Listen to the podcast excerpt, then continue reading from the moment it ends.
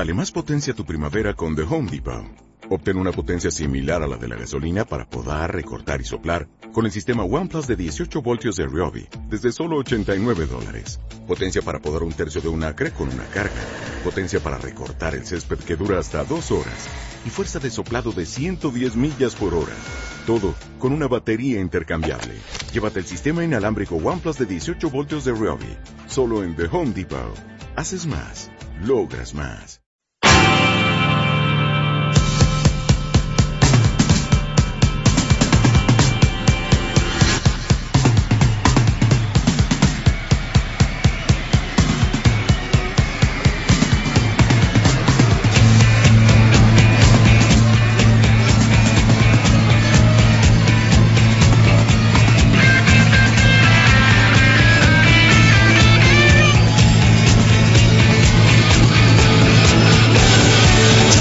Directo Marca Valladolid. Chus Rodríguez.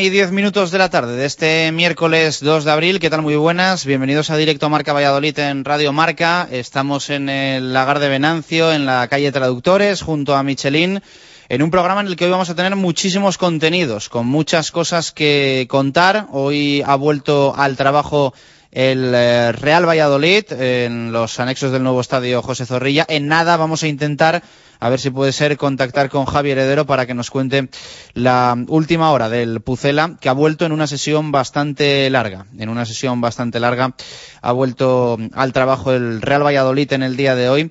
Eh, para preparar el partido frente al eh, Valencia del próximo domingo a las 9 de la noche en el nuevo estadio José Zorrilla.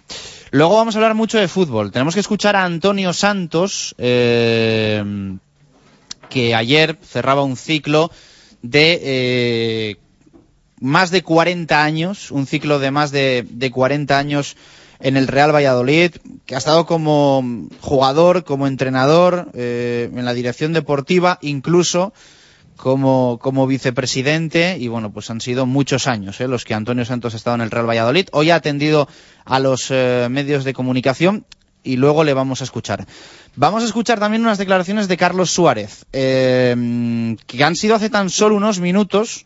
Yo no he podido escuchar eh, todavía, pero me ha comentado Javier Heredero eh, que has acordado mucho de Radio Marca en las declaraciones. Así que ya nos espera un programa calentito. Ya nos espera un programa calentito en el día de hoy, porque eh, Carlos Suárez mmm, está muy confundido. Está muy, muy, muy confundido. Eh, pero luego en el tiempo para el fútbol, a partir de las 2 de la tarde, vamos a, a ampliarlo todo. Eh, vamos a escuchar luego a Carlos Suárez y vamos a ampliar eh, lo que ha dicho el presidente y sobre todo vamos a explicar por qué lo ha dicho y en qué se equivoca. Y en qué se equivoca. Porque está muy, muy, muy confundido. Pero bueno, eh, al final lo que os contamos siempre. Nosotros hacemos nuestro trabajo, nuestro trabajo es contar las cosas que sabemos, lo que sabíamos estos días y seguimos sabiendo, es que Braulio Vázquez va a ser, si nada cambia radicalmente, el próximo director deportivo del eh, Real Valladolid. Y eh, esto a Carlos Suárez no le ha hecho gracia. No le ha hecho gracia que se contase porque lo sabía muy, muy, muy, muy poca gente. Y alguno de los que, por lo visto, sí lo sabía, a nosotros, en el día de antes de ayer el lunes nos dijo que no lo sabía. Ese es el problema. Y además nos lo dijo por escrito. Pero bueno, eh, ya digo que luego lo vamos a detallar absolutamente todo. Vamos a tener eh, tertulia de fútbol, mm, vamos a escuchar a Antonio Santos, a Carlos Suárez, eh, vamos a hablar también de balonmano con Marco Antonio Méndez y con eh, protagonistas que vamos a tener hoy con nosotros en el lagar de Venancio. Pero eh, en este arranque de Directo Marca Valladolid vamos a hablar de, de básquet. Vamos a tener unos minutos para hablar de baloncesto y para hablar de la Copa Colegial Bifrutas que se ha disputado durante las últimas semanas y que mañana eh, va a culminar con eh, las grandes eh, finales, después de una magnífica participación, un éxito de organización y con, y con todos los chicos muy contentos, especialmente, evidentemente, los que han llegado hasta, hasta las finales que mañana se van a disputar. Uno de los organizadores, la principal referencia en la organización, es Mike Hansen, al que ya saludo. Mike, ¿qué tal? Buenas tardes, ¿cómo muy estamos? Bien, muy bien, todo bien. Gracias. Bueno, tú eres amante del básquet como pocos y has disfrutado mucho, ¿no? Organizando esta Copa Bifrutas. Sí, es algo que ya hace tiempo Pablo Martínez me, me lo me, me, dijo que tenía que haber una Copa Colegial aquí en Valladolid, que en Madrid ya llevan 12 años con esto y, y bueno, yo estoy muy contento con este primer año que tenemos aquí la, la, Copa Colegial y yo creo que ya que la Copa Colegial está eh, expandiéndose por todo el país, Valladolid no se podía quedar sin ella. Y los verdaderos protagonistas están aquí a ambos lados míos, que son los que tienen que, que contar las experiencias y yo creo que es muy bonito lo que están viviendo.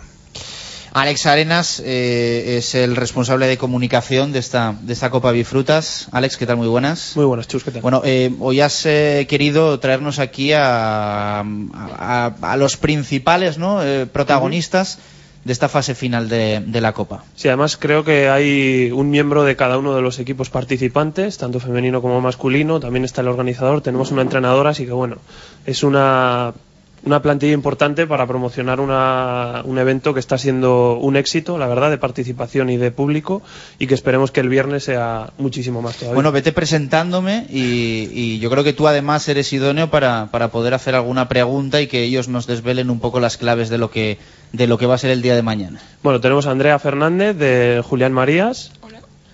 acércate, acércate. Hola. Eh, Gabriel Vela, también de Julián Marías, masculino. Bueno, ya hemos visto a Mike Hansen. También está, a ver, hay que pasar un micro por ahí. Eh, no, vamos a hacerlo así. Le voy a dar a Alex el mío y así yo creo que lo, lo arreglamos.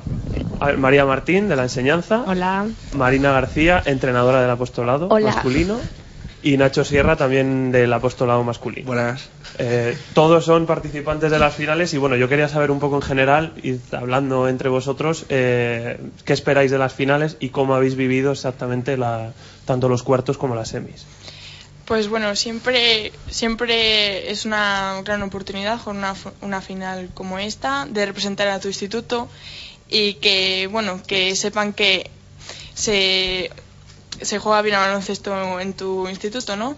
Y bueno, nuestra final, yo soy del Julián Marías, jugamos contra la enseñanza y creo que va a ser una final muy bonita, va a estar complicado porque conozco a muchos de la enseñanza, están en mi club y sé cómo trabajan, sé que trabajan muy duro, así que espero solo que sea un partido reñido y bueno, que gane el mejor, ¿no?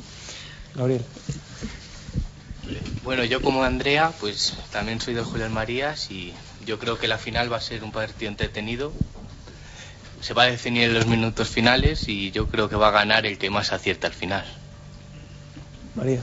No sé, yo creo igual que Andrea que va a ser un partido interesante porque no hay un claro favorito como puede haber en otras ocasiones. Y no sé, el que lo que ha dicho Gabriel, que el que más acierto tenga, pues será el que se lleve la copa a su colegio. A ver, Nacho, ahora preguntamos a Mar. Yo también pienso como Gabriel, va a ser un partido bastante complicado, ya que tenemos tengo bastantes compañeros en, en mi club también y bueno, como dice Gabriel, va a ser un partido que se defina por los detalles y sobre todo por el juego colectivo, no acciones individuales. Yo quería preguntar a Marina, que es la única entrenadora aquí, eh, este, este tipo de competición, que no es la que estáis acostumbradas a- o acostumbrados a, a competir, ¿cómo se vive? ¿Diferente o es al final un tipo de competición igual? No, yo creo que se vive diferente, sobre todo para ellos, que pueden jugar con sus compañeros de colegio, que normalmente están en diferentes equipos, y es una oportunidad de jugar todos juntos. Es diferente. Yo quería preguntar también a todos eh, cómo se vive en el colegio esto. ¿Hay un sentimiento de, no sé, más vinculación todavía? ¿Cómo lo veis? Eh, yo creo que sí. De hecho, hoy mismo pues nos han ido a hablar a Gabriel y a mí, la jefa de estudios y el director, y nos han deseado suerte para el viernes. Y bueno, esperan que vayan los máximos posibles del instituto a animar. Así que sí, han estado apoyándonos y, y todo. ¿Y lo veis desde los compañeros también? Eh, ¿Los compañeros de clase van a ir a animaros, a visitaros? Pues no sé si vendrán los compañeros de clase, pero sí que te preguntan cómo habéis quedado los partidos, qué, qué tal. Eh, lo del MVP sí que te dicen que enhorabuena y todo eso. y yo creo que eso eh, con el club no pasa, entonces a mí me, me gusta. María. Bueno, yo creo que sí que se nota porque al tener, al jugar con compañeros que no son de tu edad, pues te los encuentras con él por el pasillo y lo comentas y eh, qué tal el partido y todo el mundo te pregunta y los profesores también te dicen que si pueden, que se acercan a ver el partido tal. Entonces, no sé, es una cosa que, que sí que es, es bonito ver en plan al colegio como unido por otra cosa diferente a lo que es el estudio y lo que viene siendo lo para lo que es un colegio, vamos. A mí también me llevan, me llevan preguntando toda la semana qué tal ve el partido, que si le vamos a ganar. Y, y nada, la directora nos ha felicitado bueno, a todo el equipo, a Alex y a mí. Y, y nada, y eso. Yo quería hacerte una pregunta, Nacho. Eh, ya que jugáis la final, eh, ¿habéis, ¿habéis preparado algo para sujetar a Vela? Es una, anotación. Tenéis a Fisa, que veo que está metiendo muchos puntos, Sí. pero ¿tenéis algún plan específico para pararle? Que va, eso es secreto de Estado, nos lo quedamos nosotros, no podemos decir nada. Yo quería preguntar también a Marina, porque eh, el apostolado es el colegio que va a organizar la, final. Además, se insistió, ¿no? O se quiso desde un principio que la final fuera ahí. Em, no sé, ¿estáis montando algo diferente? ¿Qué, sabéis o qué- qué- qué intención tenéis? Hombre, yo como entrenadora no sé mucho, pero alguna sorpresilla sí que me han dicho por ahí por el colegio que, que debe de haber. Pero como sorpresa, tenéis que ir todos el viernes al apostolado a ver las finales y ya, ya se verá qué hay. Y bueno, yo también quería saber la opinión de Mike en el sentido de que qué mm, consecuencias positivas o principalmente positivas puede tener esta Copa en Valladolid. Bueno, lo más importante es que esto es una competición para los colegios y para los jugadores. Yo creo que, que hay muchos jugadores que juegan en su colegio y otros que juegan en club, pero poder juntarles todos y que cada colegio saque el mejor equipo posible. Y, y yo creo que eh, creo que mañana es el High School Experience, que va a venir George Laucas y va, va a ser el apostolado, ¿no? Sí, sí. Eso es un poco la experiencia. Yo, yo, yo he tenido la suerte de jugar en high school en Estados Unidos y lo que estáis viviendo un poco es lo, cómo se juega ahí el baloncesto. Ahí no hay clubs, no hay, no hay, no hay clubs que tienen cantera, ahí juegas en tu colegio y juegan los mejores y se juega en horarios donde va todo el colegio a verte jugar. Eso es un poco la idea que, podem- que tenemos para un futuro, es que, que todo el colegio pueda ir a ver a su equipo jugar y animarles. Y, y- tú juegas, por ejemplo, Nacho, bueno, todos aquí jugáis en vuestros clubs y jugáis en horarios donde pues muchas veces no hay mucha gente, pero poder jugar en un horario o que el colegio vaya a verte jugar y juegas que te vaya a ver todos tus compañeros de clase, eso es, es algo especial que luego no se te olvida. Entonces, es un poco lo que queremos ir fomentando para años venideros, es eso. Este el primer año creo que ha sido un éxito, pero nosotros no nos queremos parar aquí, queremos ir seguir creciendo y, seguir que se involucren más colegios y que esta competición sea pues eh, abarque cuanto más colegios mejor. En ese sentido, para seguir creciendo, para seguir mejorando, yo os pregunto a vosotros, a los jugadores y a la entrenadora, ¿qué cosas se podrían mejorar de esta, de esta Copa Colegial? Porque en Madrid se ve que bueno lleva mucho tiempo, pero hay muchísima más afición. ¿Qué se puede hacer? Pues yo creo que esta Copa Colegial eh, no todos los colegios han apuntado, pero yo creo que al ver todo lo bien que está organizado y todo lo bien que ha ido, yo creo que les hemos dado como un poco de envidia y que al año que viene espero que se apunten muchos más colegios y la competición sea más larga y bueno, que haya más competitividad entre los colegios y todo, que es especial esto. Sí, yo creo que eh, quizás lo que ha faltado un poco ha sido que los colegios o que no se hayan informado bien o que no hayan informado a sus alumnos o que los alumnos no jueguen al baloncesto y no quieran apuntarse porque también igual que hay gente que no que le encanta este deporte y que cuanto más pueda jugar mejor pues también hay gente que o le da vergüenza o no sé y no quería apuntarse y no sé a mí me parece que al ver cómo ha salido este año que la gente se va a apuntar y que el año que viene va a haber muchos más equipos y bastante más competitividad yo pienso que mm, lo único que ha faltado sido un poco más de información a nuestros compañeros del colegio para que puedan venir a vernos y en cuanto al resto yo creo que está muy bien organizado y, que espero repetir para el año que viene. Pues yo igual, yo me enteré de que jugaba la Copa Colegial una semana antes, entonces la única pega que pongo es que nos avisasen antes que jugamos. Eh, también creo que los años siguientes va a haber más equipos a mí me ha gustado jugarla y espero repetir el año que viene. Ah, yo como entrenadora Mm, pues lo veo, no sé, de otra manera, pero para los chavales, a mí, por ejemplo, cuando yo era pequeña que también jugaba en un colegio, me hubiera gustado que esto haberla jugado yo.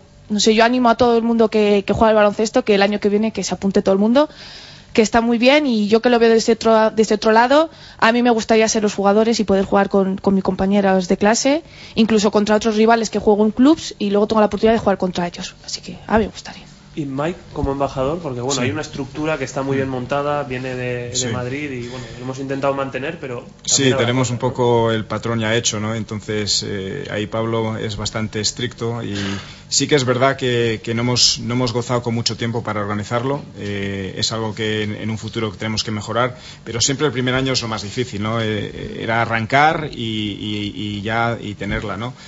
Y para el año que viene, pues eso, queremos eh, empezar con más tiempo, eh, incluso eh, con, más equipos la, competición será más larga.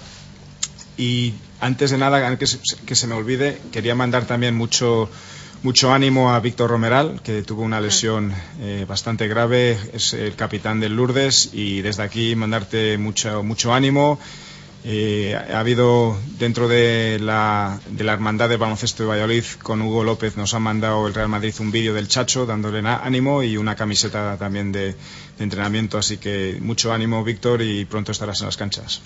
Bueno, pues gracias Mike eh, por ese detalle. Estarás contento, ¿no? Con el pleno del Deporte Vallisoletano, que además... Eufórico. Lo has anticipado, ¿eh? Sí, señor. Tú fuiste el primero, ¿eh? Sí. Tú fuiste el primero, ¿eh? hay, que, hay que darte el mérito. Eh, pero estás contento, ¿te gustó el Club Baloncesto Valladolid el otro día? Que ha sido bastante crítico esta temporada, pero ha mejorado, ¿eh? Lo, mucho, estás, mucho. lo estás reconociendo, además. Sí, sí, sí. Por supuesto que sí, y ese es el camino. Y, y cuando la gente se involucra y lo ves en la cancha, la gente va a muerte con el club. Muchas gracias. Mike, eh, y gracias a todos. Que tengáis suerte en el día de mañana y, bueno, como se suele decir, que gane el mejor. Eh, gracias a Alex Arenas también, que ha sido un poco el maestro de, ceremonias y, y, el que ha tenido eh, la, idea de, bueno, pues que hoy hablásemos en el arranque de directo Marca Valladolid de esta Copa Colegial Bifrutas, que mañana va a tener las, las finales. recordar, Alex, si quieres, escenario para, para terminar, hora y para todos los que se quieran acercar. Sí, es el viernes, el próximo viernes a las cinco y media tenemos la final femenina, que es Julián Marías la enseñanza. Y bueno, a las 7 está programada la final masculina, pero bueno, puede haber eh, un pequeño retraso, no mucho. A las 7 será el apostolado Julián Marías también, en el colegio apostolado. Eh, se podrá entrar pues desde las 5, que ya empezarán a calentar los equipos femeninos, así que bueno, pues una tarde de fiesta del baloncesto colegio. Gracias, Alex. Eh, bueno, pues dicho queda, vamos a hacer una pausa, una I-26, y ya tenemos por aquí a Marco Antonio Méndez y a los protas de balonmano que nos van a acompañar hasta las 2 de la tarde. Radio Marca Valladolid, 101.5 FM. La primera y auténtica sidrería vasca de Valladolid es El Lagar de Venancio. Comidas, cenas y cualquier celebración con menús a medida y por supuesto el menú sidrería. Tortilla de bacalao, bacalao, chuletón de buey, postre y toda la sidra que te apetezca beber. Además, exquisito pulpo a la parrilla y especialidad en almejas y pescados frescos. El Lagar de Venancio, en la calle Traductores junto a Michelin, 983 33 43 44. Bricocentro es la tienda de bricolaje dentro de la ciudad que le ofrece más oportunidades. Desde cortes especiales en madera, listonaje y moldura hasta elaboración de muebles a medida, armarios empotrados, cocinas o estanterías. Y también la posibilidad de reforma y restauración de sus muebles. Todo esto y mucho más lo puede encontrar en Bricocentro. En Valladolid, en Pérez Caldós 12 junto a la circular. Bricocentro. Todo en madera. Su ciudad tiene una nueva estrella. Un nuevo taller autorizado Mercedes-Benz le espera con las puertas abiertas. En Adarsa encontrará la experiencia y conocimiento de los mejores profesionales formados por la marca. Mecánica, mantenimiento, cambio de lunas y un taller de carrocería con la última tecnología y calidad de reparación garantizada. Adarsa, concesionario oficial Mercedes-Benz, Avenida de Burgos 57.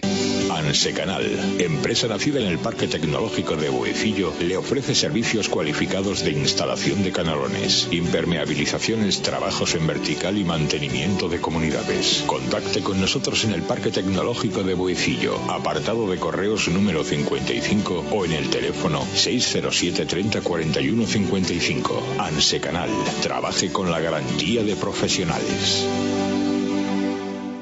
Directo Marca Valladolid. Chus Rodríguez. Una y 29 minutos de la tarde. Continuamos en directo Marca Valladolid en Radio Marca. Eh, estamos en el Lagar de Venancio, ya sabes, aquí en la calle Traductores, junto a Michelin. En nuestros eh, primeros minutos hemos hablado de la Copa Colegial Bifrutas. De todas formas, eh, recordarte que hoy ha vuelto a los entrenamientos el Real Valladolid. En nada nos va a contar Javier Heredero la última hora ¿eh? del equipo blanquivioleta con noticias, con novedades.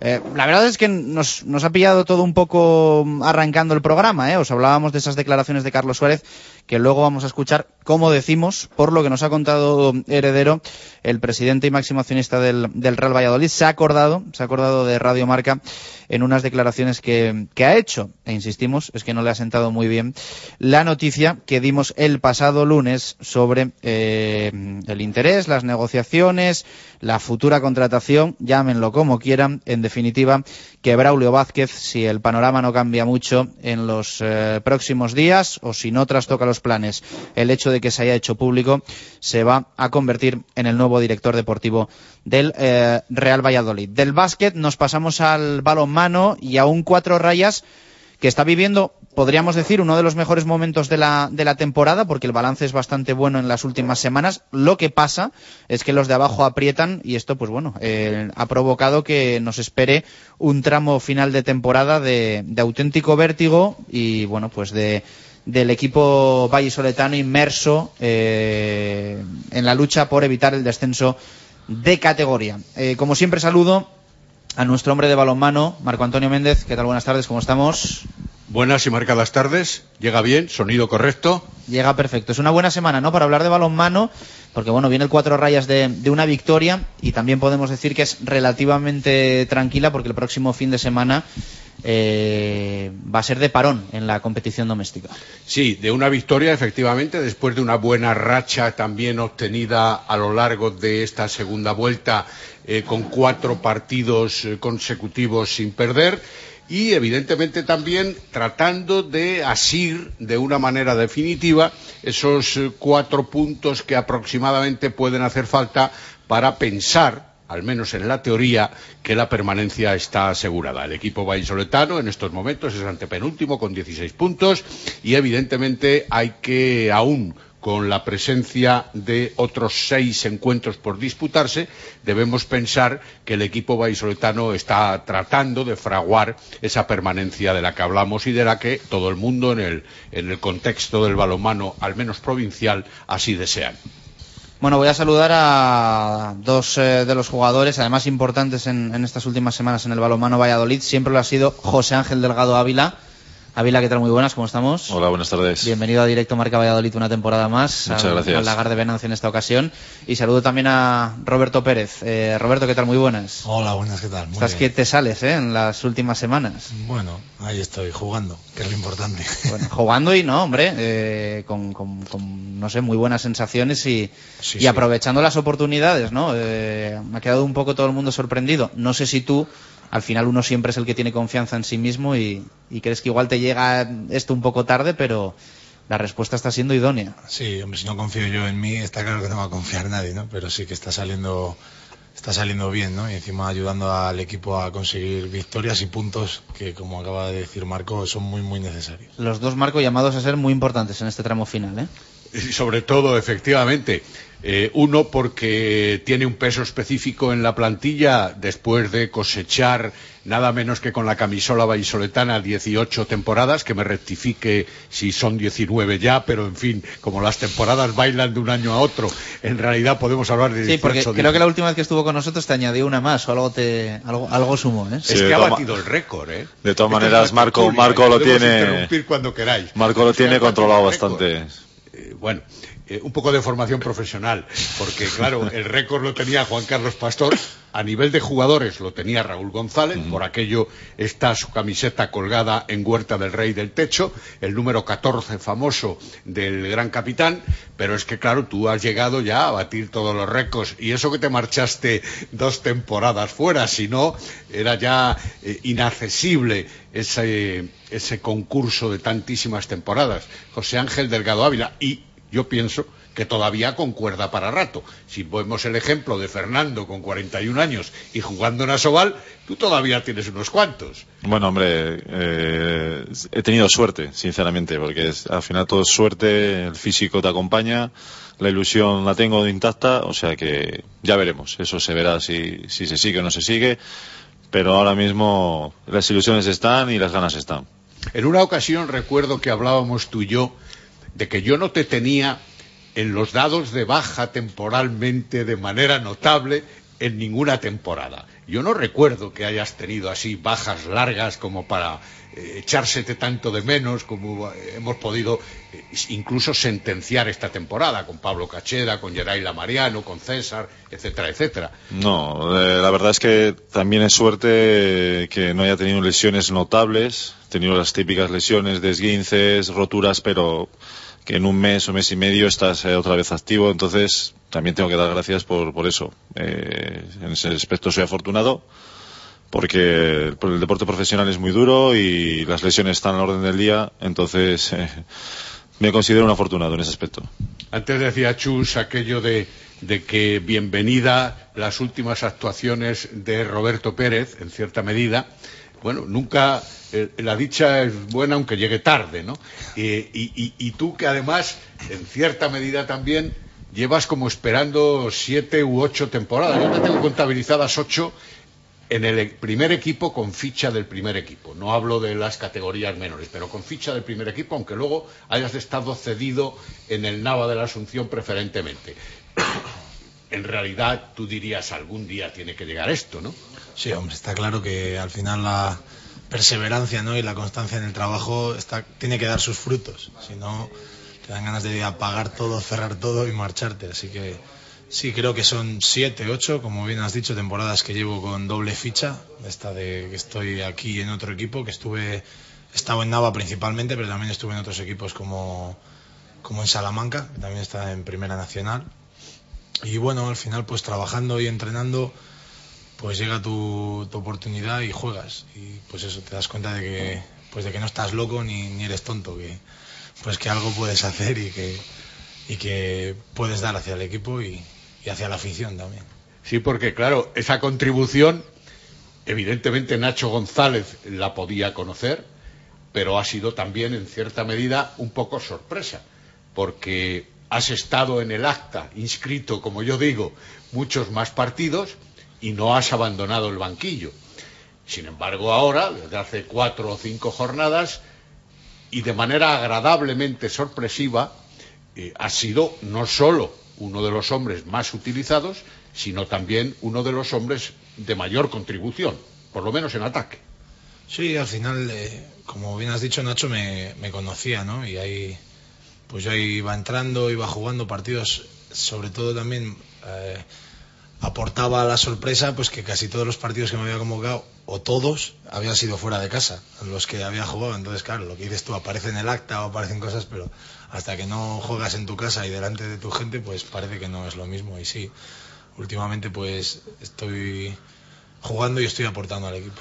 Para nosotros no es una sorpresa eh No, no, natural, ni para mí tampoco. Nosotros no es una sorpresa que lo sufrimos todos los días y sabemos lo que es. Claro, no, pero luego cuando llegan este tipo de situaciones, el gran público dice, no, si ya lo decía yo, si es que había que haberle utilizado antes, no, va, claro. mejor sentido, claro. Ah. Pero evidentemente quien tiene la potestad es el cuerpo técnico y sabe en qué momento tiene que recurrir o no le queda más remedio que recurrir. Pero Yo caso- ya he dicho, digo, como esté bien, pobre defensor, que le toque defenderlo. Porque no es nada fácil pararle a este. Claro. Que va como un tiro. Sí, sí. Pero en los entrenamientos, evidentemente, se puede observar. Sí, sí. Quien asista a Huerta del Rey, a los entrenamientos habituales del equipo, pues se da cuenta de cuáles son las potencialidades que tiene un jugador u otro en determinado momento o tal. De todas maneras, lo que sí os veo es un poco ilusionados, afortunadamente y dentro de la circunstancia que vive el primer equipo de balonmano local, ¿no? Sí, mira, que por nosotros no sea, que por el equipo deportivo no sea, que, que no demos razones suficientes para que digan, bueno, esto está mal, claro, no, no. nosotros vamos a luchar hasta el final. Eh, sabemos que no nos ha acompañado la suerte nada en toda la temporada y no tiene nada que ver con el juego ni con otros aspectos. Entonces luchamos, eh, ahora mismo nos están saliendo bien las cosas, queremos aprovechar esa racha. La pena es que los de abajo estén también con la misma racha, pero bueno, mientras nosotros estemos sumando, dependemos de nosotros mismos y, y ahí estamos, ilusionados. Desde el punto de vista, digamos, individual, es decir, del Cuatro Rayas eh, Valladolid y de todos los que lo seguimos de una u otra manera, pues hombre, no deja de ser para apesadumbrarnos un poco que, como tú dices, eh, el resto de equipos no ceje en el empeño, es obligado, por lo mismo que tú has dicho, porque evidentemente son profesionales y tienen que hacerlo lo mejor posible tratando de lograr la permanencia desde ese punto de vista, pues un poco de pesar. Pero desde el punto de vista general de la práctica deportiva, pues también tenemos que aplaudir esa situación porque la Liga Sobal, exceptuando al Barcelona, está muy reñida por arriba y por abajo. Sí, cosa mira. que no ocurría el año pasado un poco, pero en años anteriores jamás. Bueno, pues, lamentablemente con el tema de la crisis, pues eh, los buenos jugadores han ido, entonces se han equilibrado todos más o menos al mismo nivel. Ahí ya están los aciertos de cada partido, pero bueno. Eh, lo mismo que pensamos nosotros que no que los de abajo no pierden y nosotros ganamos, pues ellos pensarán lo mismo, dirán, jo, estos de cuatro rayas eh, no pierden. Ahora que estamos nosotros, pero bueno, esto es una constante, va a ser así hasta final de temporada. Yo creo que no lo vamos a jugar con Aranda aquí en casa. Y hasta, hasta el último partido no vamos a poder decir yo estamos salvados. Ojalá Dios te oiga eso de que nos lo vamos a jugar con el Aranda aquí en casa, que es el partido antepenúltimo de la competición, porque luego, lo tengo aquí todo, luego va a ir, vais a ir a jugar a León, a lo mejor con el Ademar resuelta su participación en Copa de Europa EHF, no en la Champions, por las posiciones que ahora ocupa y por lo que le queda. Sí, pero eso es un derby, ¿eh? Aunque, aunque tenga todo arreglado, eso es un derby. Y hombre, y ellos van a tratar de sacarse la espina. Tú como buen leonés lo sabes muy bien. Ellos van a tratar de sacarse la espina de la derrota en la primera vuelta. También un poco contra pronóstico, pero afortunadamente victoria. Pero a ellos el empate a lo mejor también les satisface porque no se juegan nada. Dímelo desde el espíritu leonés, Ávila. No, desde el espíritu leonés te digo que van a salir a, a ganarnos, sí, a ganarnos. Aunque se jueguen o no se jueguen, al final es un derby. Este año está siendo, va a ser y está siendo un derby muy sano por todas las circunstancias que pasaron al principio. Pero ellos van a salir a ganar, a agradar a su afición, porque una victoria ante Cuatro Rayas Valladolid eh, quita todos los problemas, quita todos los males, igual que una victoria la de Mar quita todos los problemas, entonces ellos van a salir a muerte, a quitarse la espina y a, a poner otra victoria sobre el balonmano Valladolid en su, en su culata de la, de la pistola. Y es que luego también hay que recibir al Guadalajara aquí. Digo yo que también con un Guadalajara de Mateo Garralda que a lo mejor ha metido la cabeza en la EHF o ya lo tiene descartado. Tampoco tiene por qué presentar grandes dificultades. Lo Eh, digo porque hay que seguir sumando. Sí, una cosa clara tenemos que tener y la tenemos desde hace tiempo ya. Todos los partidos de casa ya son vitales y si queremos salvarnos tenemos que contar con ellos. Entonces hay que dejarlo sí o sí. Luego hay que sumar fuera, pero los de casa impepinables, esos no se pueden, no se pueden perder. El primero de casa, Robert, Roberto Pérez, es contra el Barcelona. Ese también. Hombre, claro, hay que si estamos hoy sentados aquí, que quedan dos semanas, ¿no? Bueno, martes jugamos, Sí. algo menos de dos semanas para jugar contra ellos y, y ya estamos como vamos a perder, pues apaga y vámonos. Sí, hombre, es complicadísimo, complicadísimo. Piensa que este, juegan en otra liga y además de verdad que es Champions y juegan en otra liga completamente diferente a la nuestra, pero bueno, hay que...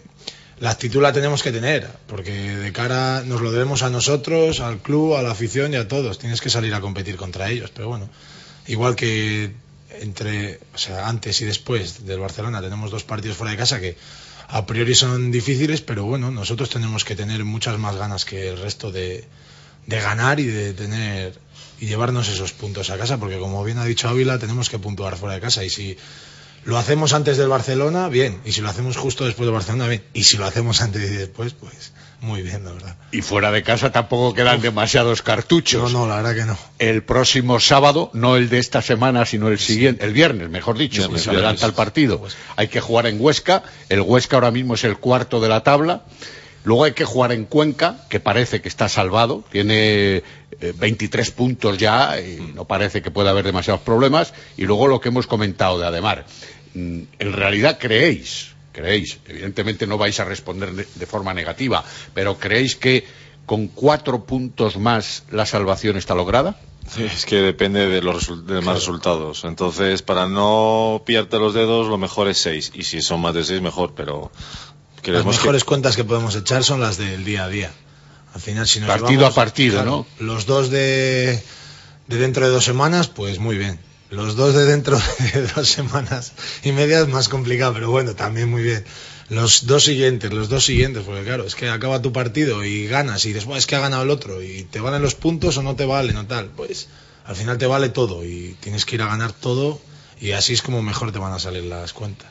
Es como mejor van a salir las cuentas, las cuentas de la tabla clasificatoria y las otras, porque supongo que sois conscientes de que dependiendo también de esa permanencia e incluso de la mejora sobre la permanencia, los patrocinadores para la temporada que viene, vamos a hablar con un futuro positivo, optimista, pues eh, pueden estar ahí. De otra manera, evidentemente desaparecerían, tal vez. Sí, somos conscientes también de que estar en Asobal implica que esos patrocinadores vuelvan a apostar por el equipo y no estar en Asobal merma todo muchísimo. Entonces, eh, tenemos una doble presión, pero ya te digo, estamos muy ilusionados.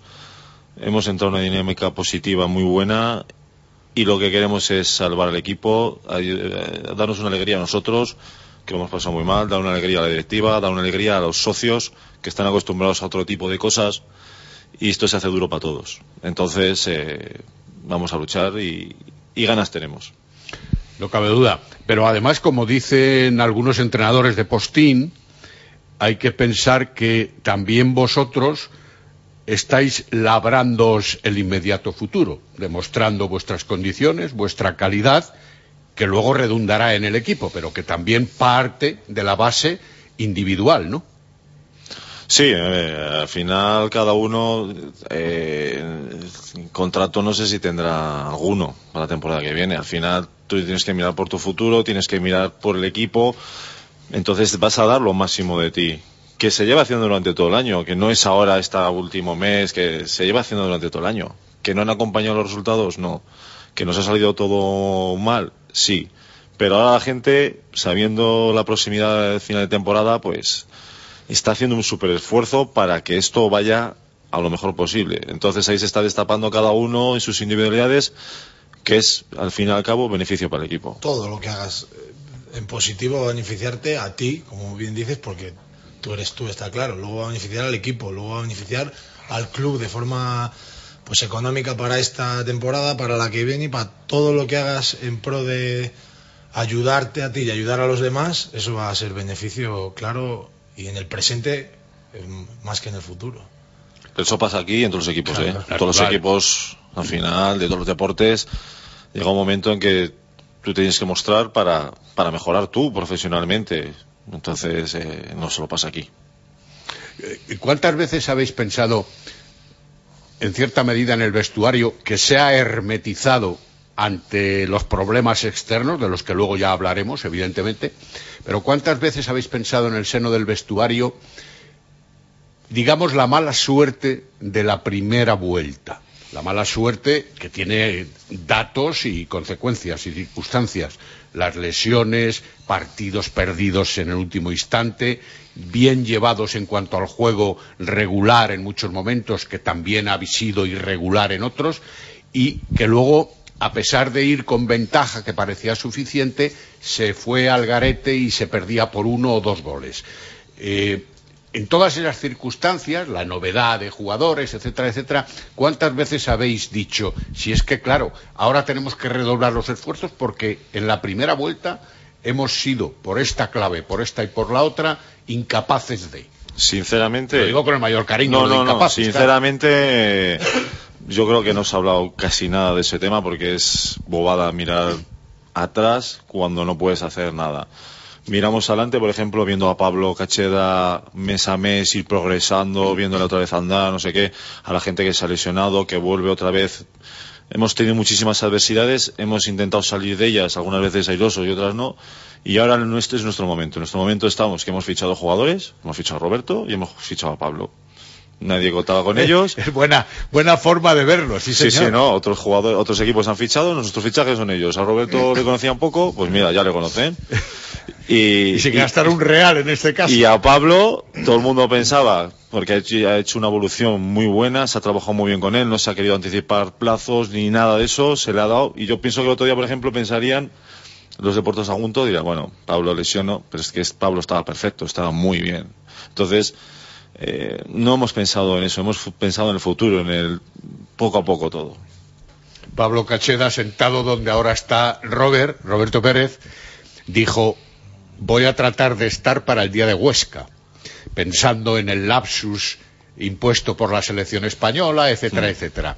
Y mira, al final ha adelantado su participación con éxito, sin duda, el partido del pasado sábado, y quizá también con la, la idea de probar en qué circunstancias y de qué manera su cabeza funcionaba correctamente con su estado físico. Sí, no, si él la intención era jugar un poquitito el otro día, no jugar. Lo que pasa es que las circunstancias han sido otras, pero él, él ya Solo tenía... jugando en plan ataque, Sí, nunca sí, en sí. defensa. Eh, Pero él ya tenía un trabajo hecho que ha estado entrando con nosotros, le hemos estado Mm. cuidando para no eso, pero él ya poco a poco no ha sido estar recuperado, dar el alta y empezar a jugar, no. Él ha tenido un proceso muy bien hecho por el cuerpo médico de decir, oye, vale, estás ya, pero estate otro mes Sin entrenando. precipitar. He estado otras dos o tres semanas entrenando que te, te va a muy bien. Y mira, el otro día surgió así y surgió. Y él, de cabeza, yo no le vi en ningún momento preocupado por la rodilla porque yo le vi perfectamente. O sea, pero bueno, tiene que seguir trabajando, no puede dejar ahora abandonado, que lleva ocho meses el pobre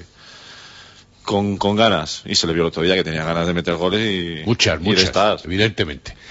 Y para Roberto Pérez, eh, esta rentrée, después de toda la temporada y de tantos años en esos equipos en los que tú has mencionado, habrás llegado a pensar, anda, que vaya, vaya temporada que me toca a mí. Ya, ¿eh? Bueno, la que toca, como bien has dicho ahora mismo, no es la que es la que hay. Al final, hombre, yo aunque haya estado jugando lo que no he jugado esta temporada en Nava, eh, Ya no puedes, ya no puedes ir a ayudar a tus amigos. no macho, está acabando el plazo. Pero te alegrarás, ¿no? Sí, yo creo que ellos también se alegran por mí, eso está claro. Allí es como otra pequeña, otro pequeño grupo, otra pequeña familia allí, ¿no? Entonces está claro. Y lo que tú dices de que el momento que me ha tocado, pues sí, es el que ha tocado. Yo he estado jugando en Nava, pero he estado entrenando y trabajando aquí. Ha habido viajes que, que he ido y tal. Viajes de cruzarme toda España para luego volver a jugar con Nava. Pero bueno, es lo que hay, es lo que toca. Y si nos toca ahora luchar y pegarnos en cada partido, pues es lo que nos va a tocar. Tampoco. Hombre, estaría guay ahora mismo tener 23, ¿no? Has dicho que tiene. Pues estaría muy bien tener eso y jugar y todos están contentos, pero no es así. Pues tenemos que luchar y jugar cada partido. Te voy a hacer una difícil. Eh, ¿Te ha dado Nacho la confianza que no te había dado quizá Juan Carlos Pastor o dónde está la clave de esto?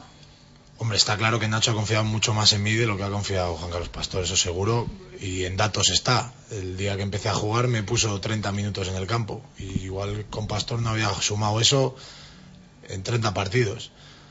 Entonces, pues al final sí, Nacho ya me conocía, había jugado conmigo en Nava, me conocía desde hace mucho también y las circunstancias se dieron así y empecé a jugar. Ya había jugado, como he dicho, fuera de casa otros partidos también más, pues también de importancia, como fueron Copa del Rey y todo esto, pero bueno, al final, como he dicho antes, hasta que no juegas en tu casa y delante de los tuyos no es lo mismo, pero sí, yo pienso que la, la confianza de Nacho ha influido. Tú llevas mucho tiempo entrenando con Roberto. ¿Esperabas o creías, Ávila, sinceramente, que podía dar este rendimiento? Yo sí, yo sí, porque le conozco desde que era chiquitito. Le he visto evolucionar y yo lo- le tengo que sufrir defendiéndole. Y sé que es difícil, porque tiene mucha fuerza, es muy rápido y eso no lo tiene cualquier jugador en Asobal. Y además, te digo, ha entrenado con nosotros. Que otros años eh, Pastor no confió en él porque que tenía otro tipo de jugadores que le gustaban más, eso. Sí, pero él, yo creo que estaba preparado. Además, lo he dicho muchas veces. Digo, joder, tú estás preparado para, para esto. Y la prueba está que, que contra Logroño, que dices tú, son jugadores experimentados, no sé qué, que son muy buenos. Pues ahí les hizo un hijo a todos.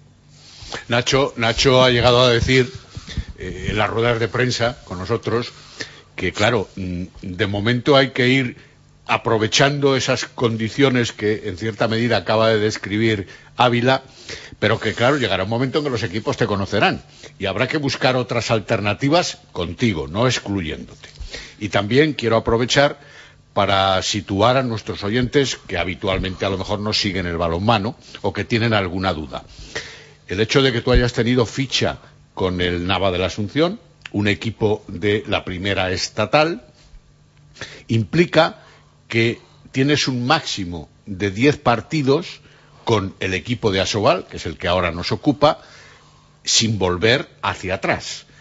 Con lo cual ya te puedes dar por contento, y tú lo sabrás, supongo, que Nacho cuenta contigo hasta final de temporada, superando los 10 partidos que podrías tener de plazo irreductible para luego poder volver al Nava. Lo sabes, ¿no? Sí, sí.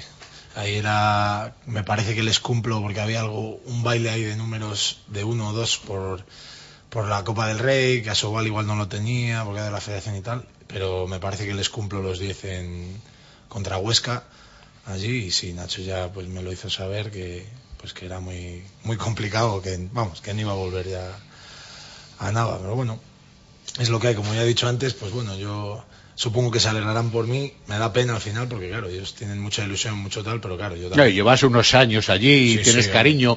Y yo puedo decir, además, porque lo he vivido eh, con motivo de una gala regional del balonmano allí, eh, que también eres una persona muy querida después de tres o cuatro años últimamente con ellos. Entonces, claro. Ah, y no me quiero olvidar también eh, que verdaderamente han respondido incluso en algún partido de competición de Asobal este año trayendo gente aquí a Huerta del Rey. Es decir, que allí has creado un pozo que lógicamente está en tu propio corazón al que no puedes contribuir ahora, como bien dices. No, ya te digo que al final, pues bueno, es doble doble pensamiento porque te da pena, ¿no? Porque al final luchas allí, ellos tienen sus sus objetivos igual que les tenemos nosotros, igual el nuestro es más crítico que el suyo y así lo valoraron los dos técnicos, tanto el de Nava como Nacho y pues al final pues voy a jugar aquí. Sí, como bien has dicho, ha habido gente de allí de la afición que ha venido a verme estos últimos partidos y a esperarme a la salida y a darme la enhorabuena y decirme pues eso, que se alegraban, se alegraban conmigo y que y que nada, que si iba a seguir así, pues que no volviera por allí. Eso fue lo que me dijeron, así que por eso te digo que yo pienso que, ellos se alegran por mí y eso pues ilusiona, la verdad. Y en el vestuario, según se ha explicado Ávila, también, lógicamente, de tu eclosión, que no sé si explosión, pero sí por lo menos la eclosión en estos últimos partidos que estamos hablando. Y, no quiero que me quede la duda, la duda personal, al menos delante de los micrófonos. ¿Por qué unos días sale tan bien la defensa? 6-0 que parece inexpugnable, y otras veces parece que el pivote campa a su aire por, por la línea de 6 metros. Ávila. Eh, por los estilos de juego de los diferentes equipos. Eh, tú te moldas perfectamente a un equipo que lo tienes, todos los tenemos estudiados, pero el tipo de fisionomía del pivote, de cómo se mueve, de que es más parado, o mismamente del central, lateral, su tipo de juego, pues te hace variar, te hace dudar, te hace todo. O sea, la base la tenemos, es el mismo trabajo, pero yo creo que depende de los equipos y de que ese momento estés bien o estés mal. O sea, no, No, no tenemos recorridos que somos muy malos y muy buenos, lo que pasa que sí que es verdad que depende del tipo de jugador que tengas enfrente o, el pivote, sus movimientos pues te hacen más o menos daño. Desemboco con esta pregunta en aquella circunstancia que concurre en ti de ser tratado, como se dice en la jerga del balonmano, de jugador universal. Esta temporada, ineludible tu situación en defensa, evidentemente, formando pareja con, con eh, Peciña, pero también has tenido que funcionar como central, no específico, aunque te habitúes, como extremo izquierdo, en fin, un poco de todo. Incluso en momentos en los que la transición haya sido rápida, también hasta de pivote. ¿En algún sitio te encontrarás más a gusto que en otros? ¿O dices como muchos profesionales, yo donde me ponga el entrenador con tal de jugar? No me, yo con tal de jugar sí que es verdad. Yo quiero jugar siempre. Que tenga más eh, afinidad con un puesto con otro, pues a lo mejor me puede gustar más, me gustaría más jugar de lateral izquierdo por ejemplo, pero ahora, ahora no es la función mía porque lo tenemos bien cubierto, y más con el fichaje de Roberto.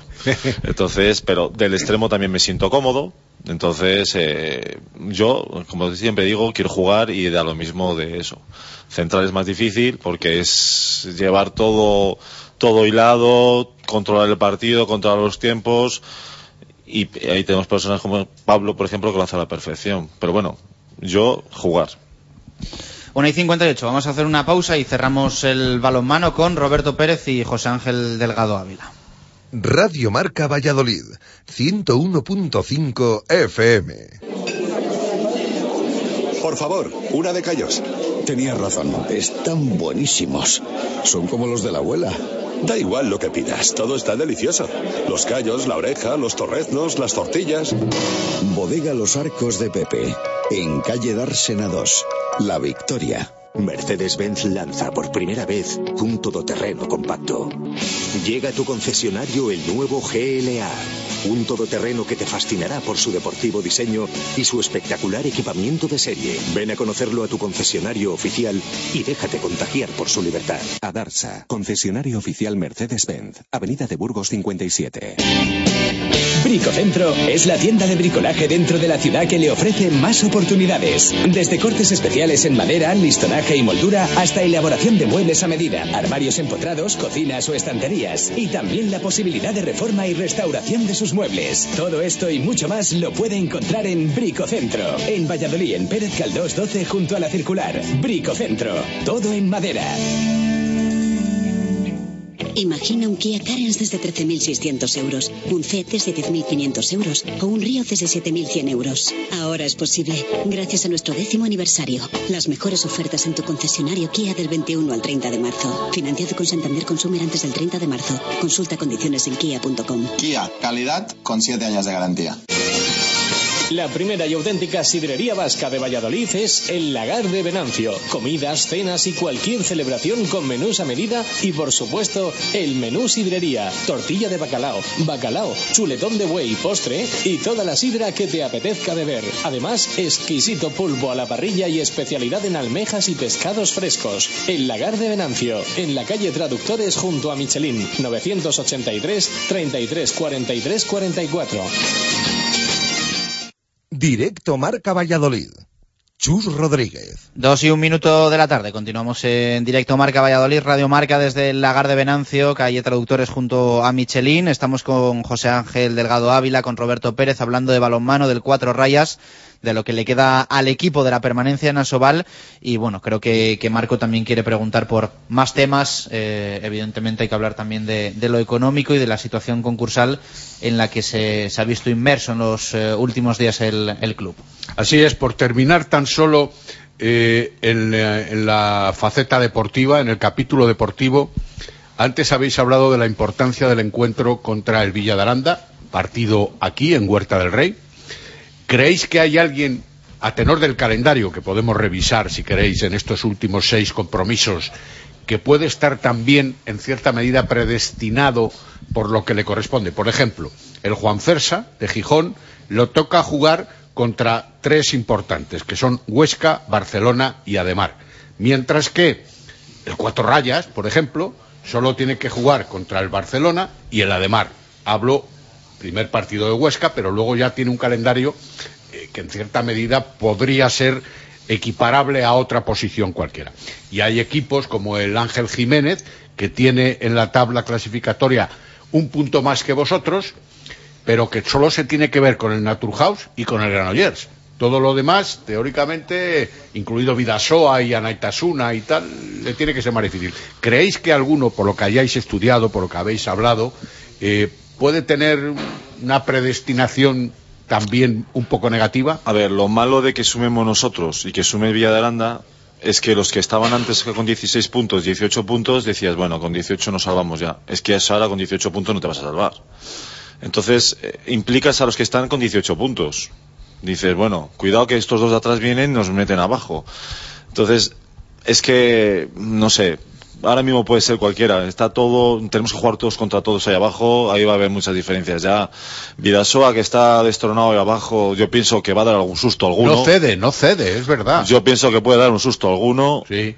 Y ya te dije antes que dependemos de los resultados, pero que los cuatro puntos no nos los quita nadie esos, hay que, tenemos que sumarlos, pero el resto es que ahora mismo cualquiera.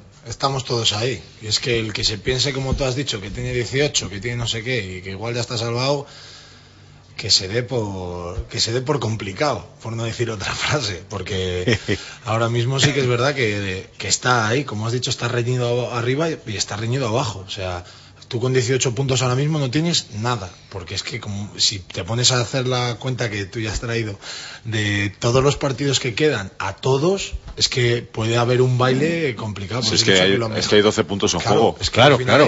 Son muchos puntos todavía. Y rivales directos. Que es que nosotros, claro, jugamos contra Oscar, pero es que jugamos contra Aranda. Es que Gijón, como tú has dicho, juega contra el otro. Y el que está muy descartado, que ya lo ha puesto a la prensa muy descartado, Vidasoa, no sé, es que ese también te puede dar susto en su casa porque porque es su no se entrega, no se entrega, lo de volea. No se va a entregar, entonces está complicado, tienes que ir a ganar cada, cada partido, porque como te pienses que con 18, con 19, 17 ya lo estás haciendo muy bien, con sumar otros dos o por ahí, ya lo tienes hecho, está la situación muy complicada. Yo sí me permito añadir que el Villa de Aranda es el que mejor calendario tiene. Sí. Porque tiene que recibir a Vidasoa, o tiene que verse con Vidasoa, con Cangas. Eh, dos equipos que a lo mejor no tienen pueden poner en un brete, pero no tienen mucho que decir. Con Aragón, con nosotros, con el Juan Fersa y con el Fertiberia.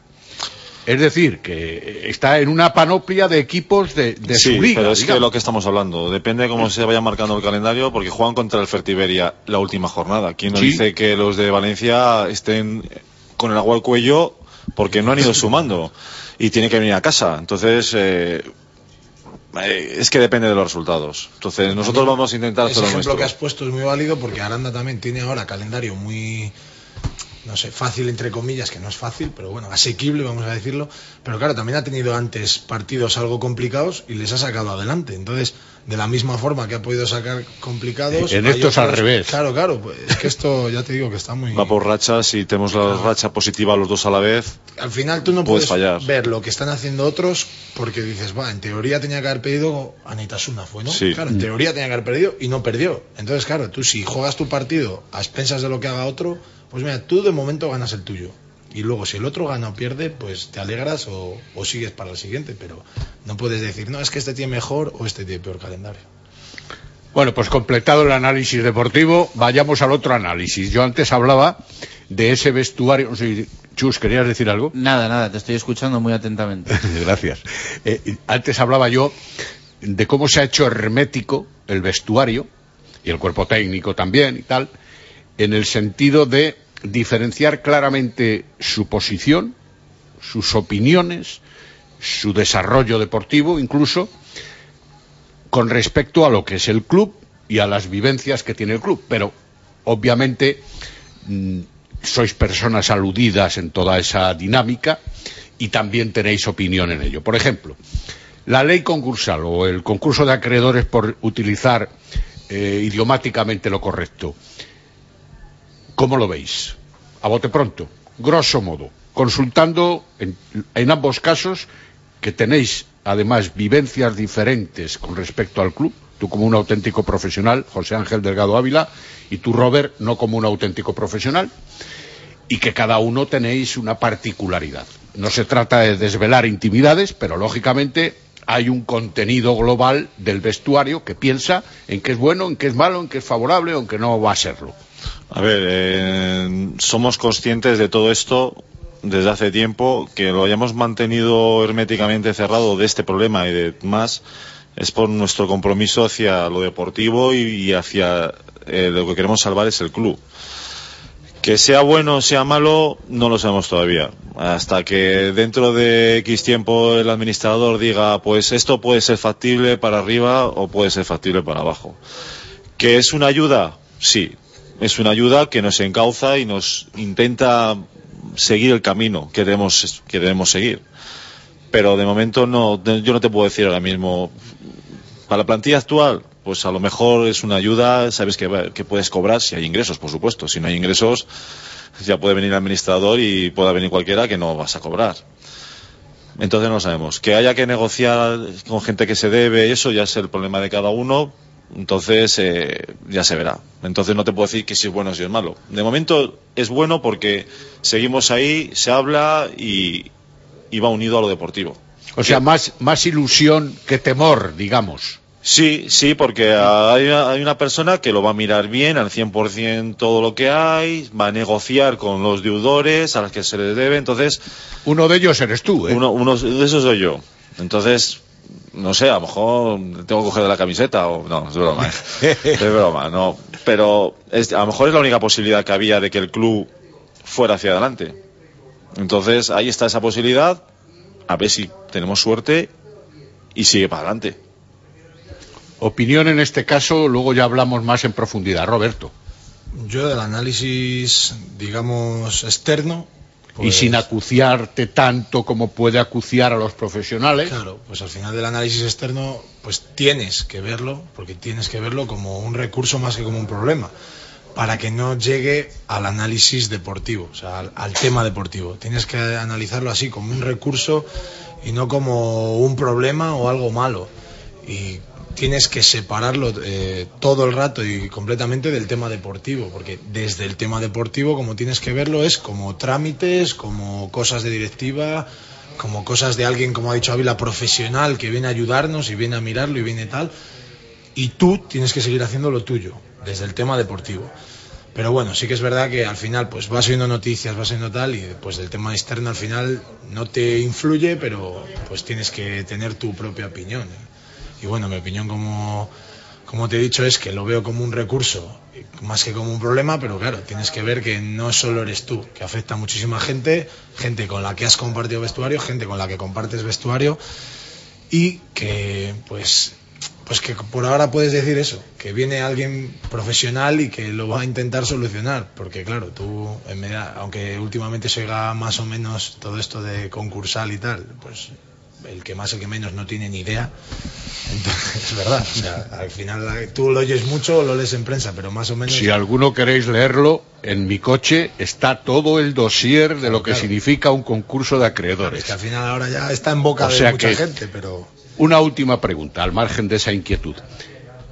Es que también mm, eso frena la trayectoria deportiva exclusivamente del equipo de cara a una nueva temporada, por ejemplo si ambos queréis, os apetece, os gustaría quedaros en Valladolid, en el próximo equipo de Liga Asobal, evidentemente, pues así estáis un poco bailando en la nebulosa de no saber qué hacer de cara al futuro. Porque claro, en el club nadie debe pensar en este preciso momento, a lo mejor la semana que viene sí, de hablar de futuribilidad o de nuevos contratos a los jugadores que hay o a los que puedan venir, ¿no?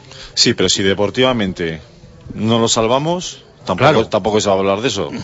O sea, tenemos que hacer nuestra parte. Sí, nosotros vamos a trabajar en lo deportivo para intentar que no por nuestra causa no sea. Que es por otras causas económicas más urgentes o más gordas, pues eso, pero por nuestra causa que no sea. Y, y que en el momento que se salve la temporada deportivamente, pues yo me imagino que se empezará a planificar. Eh, es la tónica de estos últimos años. Eh, no es nuestro equipo, en todos. Dejar ya todo. Antes se fichaba en noviembre, en diciembre, Navidad, sí, en sí, enero. sí. Ahora todos los Todo. equipos ya lo dejan para, para junio, porque la situación es la misma para todos. Unos con más deuda que con otros. Nos ha tocado a nosotros vivir esto, pues lo deportivamente lo vamos a intentar arreglar nosotros. Lo otro lo dejamos al administrador.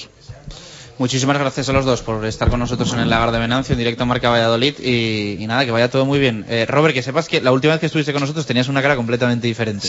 No, sé si, no sé si es por el tema deportivo o por qué, pero vamos. Estabas cambiado, al revés por completo. O por la barba a los No, no, rabinos. la barba que- ya la tenía. No, la barba la tenía ya. la tenía. Sí, sí, no, pero No. está con una sonrisa de oreja a oreja que no. Pero no esta de rabino tan amplia. Bueno, sí, algo hay que ir evolucionando y buscar que sean positivos, ¿no? Eres muy de bicis además, ¿no? Tengo yo Sí, sí, entendido, sí, ¿no? sí. De, de Fixet y todo esto, ¿no? Sí, sí, yo ahora. me desplazo en ella por ciudad, sí. Así tiene sus gemelos. Que vaya todo muy bien, Ávila. Roberto. Eh, Muchas gracias. gracias. a los dos. Mañana más, ¿no, Marco? Hasta mañana, Mañana Chus. nos Hasta escuchamos mañana a ya los- desde el nuestros. Eh, 2 y 13 minutos eh, de la tarde. Nos pasamos directamente al fútbol, eh, que hace poquito que hemos tenido esa, esa pausa. Eh, ya está por aquí Javier Heredero. Oye, muchísimos sonidos que escuchar, muchas cosas que contar. Evidentemente, tras eh, dos días sin entrenamiento del Real Valladolid, ya se... Ya se echaba de menos, ¿eh? Un entrenamiento del, del conjunto blanquivioleta. Javier Heredero, ¿qué tal? Muy buenas, ¿cómo estamos? Buenas tardes. Bueno, mucho que repasar, ¿no? Sí. Primero lo deportivo. Eso es. Entrenamiento hoy Vamos en los anexos. Vuelta tras la victoria frente a la Unión Deportiva Almería y preparando el encuentro contra el Valencia. Así es, el equipo que estaría un poco más tarde de lo habitual, como siempre cuando es el primer día de la semana. Ha habido un poco de vídeo, salió a las once y media y ha sido un entrenamiento muy físico, menos balón que de costumbre. Ha habido dos días de descanso y creo que el equipo técnico ha querido que el equipo trabajase bien en físico. Muchos circuitos, mucha carrera continua, eh, jugadores en grupos tomándose los tiempos para tomarse las pulsaciones. Bueno, un entrenamiento de hora y media, casi no ha habido balón. Han estado todos, excepto Heinz, que sigue con esas molestias. Sí que ha estado Rubio, que sí que se retiraba un poquito antes de que sus compañeros a finalizar, quizás 10 minutos antes, pero que no tiene mayor problema, así que se ha entrenado con total, total normalidad. Bueno, eh, ha hablado Santos, ¿no? Eso es, ha hablado Santos para despedirse un poquito, quería hablar hoy, también dice que más adelante, a lo mejor en frío, también quiere hablar uno a uno, ya veremos si podemos hablar con él más tranquilos. Se la ha visto muy emocionado, recordando su llegada aquí, su primer partido que fue contra Burgos, en Zorrilla contra Sasuna, muy agradecido y, en fin, que dice que ahora lo disfrutará de otra manera y que está muy contento de haber pertenecido durante 40 años a este, a este gran club. Bueno, pues vamos a escuchar las palabras de Antonio Santos, eh, que ayer cerró una etapa de más de 40 años en el Real Valladolid. Esto era lo que hoy decía a los compañeros de los medios de comunicación. Sí, ¿no? O sea, eh, evidentemente todo tiene un principio, tiene un final. Eh, este posiblemente era el momento que hemos considerado que debía, debía ser ya el, el final y, y bueno, lo que pasa es que es el final de que, que yo dejo de trabajar en el Real Valladolid, pero nunca dejaré al Valladolid bajo ningún aspecto. Y seguiré siendo toda mi vida socio y accionista. ¿Con qué momento te quedas de estos 40 años? Pues, tendría que reflexionar mucho, ¿no? Para, porque ha habido muchos momentos, ha habido momentos muy buenos y momentos también muy duros, ¿no? Eso ya cuando esté un poco más tranquilo, ya he reflexionado sobre eso, me lo preguntáis y os lo contestaré tranquilamente. Momentos en los banquillos, momentos en las oficinas, momentos, me imagino que tal vez los más bonitos en el césped, aquella Copa de la Liga.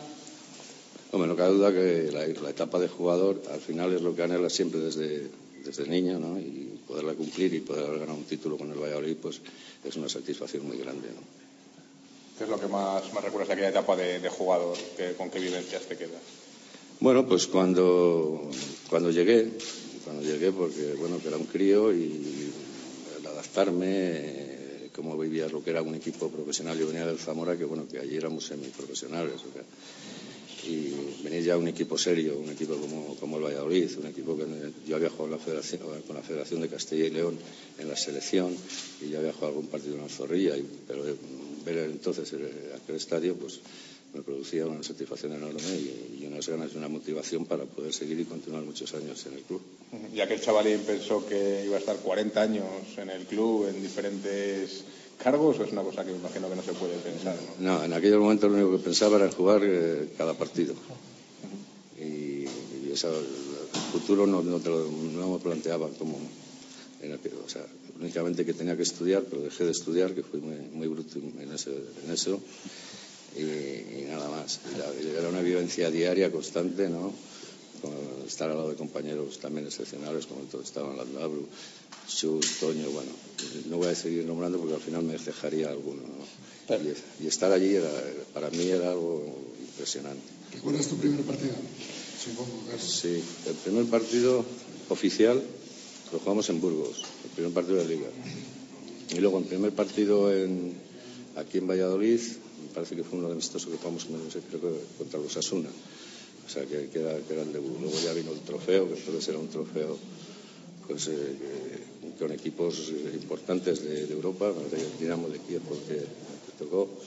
Y bueno, yo me veía jugando allí con Muntian, con Kolotov, con Raschenko y tal. Y bueno, esto me, me, me de época. Luego has demostrado una capacidad de adaptación tremenda, ¿no? Porque has pasado por todos los puestos prácticamente del, del club y has defendido todas las parcelas. He intentado hacer lo que me han pedido y porque esa era mi obligación, ¿no? Y luego bueno, unas cosas con más éxito, otras con menos, pero yo si me pedían algo y creía que podía hacerlo, pues siempre he aceptado. Del fútbol de entonces, del fútbol de ahora, ha cambiado mucho, a mejor, a peor. Yo creo que, yo creo que ha cambiado a mejor. Yo veo, entonces date cuenta, nosotros jugábamos, era cuando el marcaje al hombre, y entonces, eh, bueno, pues estabas corriendo por el campo detrás de uno, otro detrás de otro, ¿no? Entonces se, se instauró aquí y, y, yo creo que además con la llegada a la selección de Luis Aragonés, en el, el fútbol español cambió radicalmente. Yo creo que a Luis hay que hacer un monumento, bueno, se le hará seguramente, ¿no?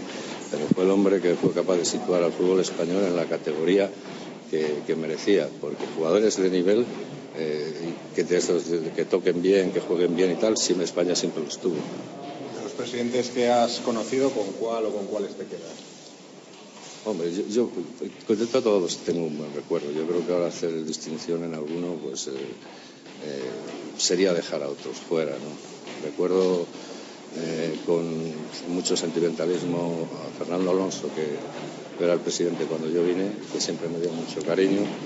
Recuerdo la época de Marcos Fernández y luego, y luego recuerdo pues ahora, ahora con Carlos que siempre bueno pues siempre me ha tenido un gran respeto un gran cariño yo a él igual también.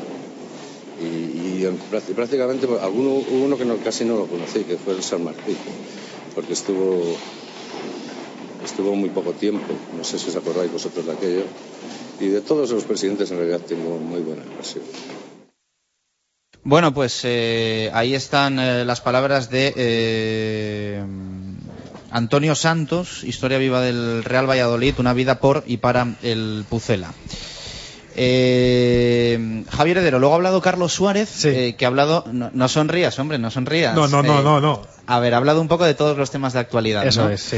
Iba a decir, eh, y nos ha dado un palo, pero no me parecería justo por los compañeros que forman parte de esta, de esta emisora. Mm, vamos, me ha dado un palo. Bueno, yo en palabras de. Javier Heredero, un palazo, ¿no? Lo asumo, yo también estaba ahí, yo también he sentido en la espalda el palo de Carlos Suárez sobre mí. Bueno, Sí. eh, ¿qué, qué es lo que ha dicho? Ahora lo vamos a escuchar, pero bueno, danos un anticipo, porque yo no lo he escuchado. Eh, a Suárez le, le ha molestado un poquito, no lo de Braulio que lo sacaras, o que lo sacásemos, que lo sacaras tú, vamos, le ha molestado eh, el hecho de que según él, él ya había comunicado a todos los responsables de la dirección deportiva, Marcos, Juan Carlos, que se estaba negociando con Braulio eh, durante, hace ya una semana. Según él, creo que tampoco, creo que he escuchado, y me parece muy fuerte, decir que hay algunos malos profesionales en esta ciudad que se dedican a, a eso, a contar meñas verdades o alguna mentira. Bueno, eh, yo como no he podido escucharlo todavía, mm, prefiero no decir nada. Y es posible que no diga nada después de escucharlo, porque es posible, ¿eh? solo posible. Porque hacer eh, radio en caliente, yo creo que como para cualquier trabajador en su puesto de trabajo, pues eh, no es aconsejable. Por lo tanto, vamos a escuchar a, a Carlos Suárez. Esto es lo que ha dicho hoy, mm, primero sobre Antonio Santos, ¿no? es. que también considero que es, que Sí. es importante escuchar al presidente al respecto de esto, eh, con todo el, el mérito para, para Santos. Palabras de Suárez. Bueno, no es un adiós, es un, yo creo que un cambio de actividad, ¿no? Creo que las personas que han hecho historia en, en un club, en una casa o en una empresa, eh, cuando pasan a, a formar parte de, de la reserva activa, pasan a ejercer otras, otras funciones, ¿no? En nuestro caso, pues eh, estuvo Saso en su momento, ahora ha sido Antonio. Eh, yo creo que colaborará en otras cosas porque al final es, es historia de este club, es una persona por la, por la que hemos pasado por sus manos pues un montón de, de gente y, y de los que todos hemos aprendido algo y entonces pues esa función que, que hizo Saso en su momento pues ahora la hará Antonio y posteriormente otro porque siempre habrá alguien que le sustituya ¿no? entonces van a de, una actividad diaria a una actividad en, en, la reserva en la que aportará su conocimiento, el cariño que le tienen en, en toda España porque todo el mundo lo conoce y en, bueno, pues en nuestras comidas o en la representación eh, del club, pues yo creo que hará un trabajo pues tan bueno como, como ha hecho hasta ahora. ¿no? ¿Qué destacas de estos 13 años que has, has coincidido con él?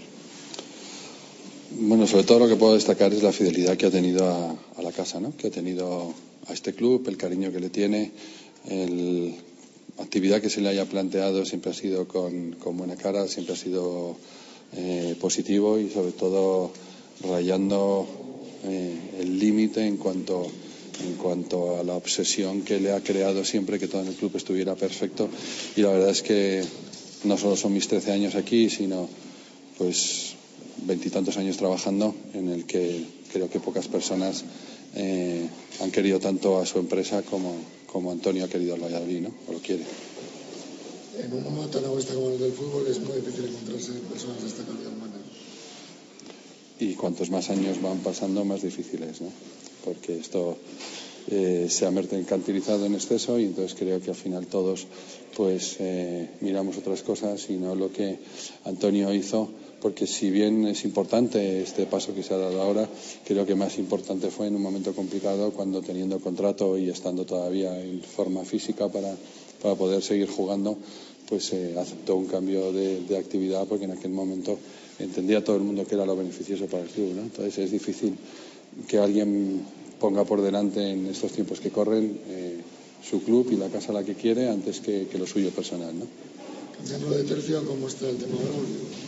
Pues cuando nosotros tengamos algo que informar ya lo diremos, no pasa nada, porque el trabajo que yo decida o lo que yo planifique para, para este club de cara al futuro lo seguiremos haciendo independientemente de todo, pero son cosas distintas. ¿no? Yo creo que lo importante ahora es el partido del Valencia y lo que tengamos que decir lo diremos en su momento. Las informaciones que están saliendo apuntan a que puede ser una cuestión inminente que estáis negociando y que pues es una, una situación inminente. ¿no?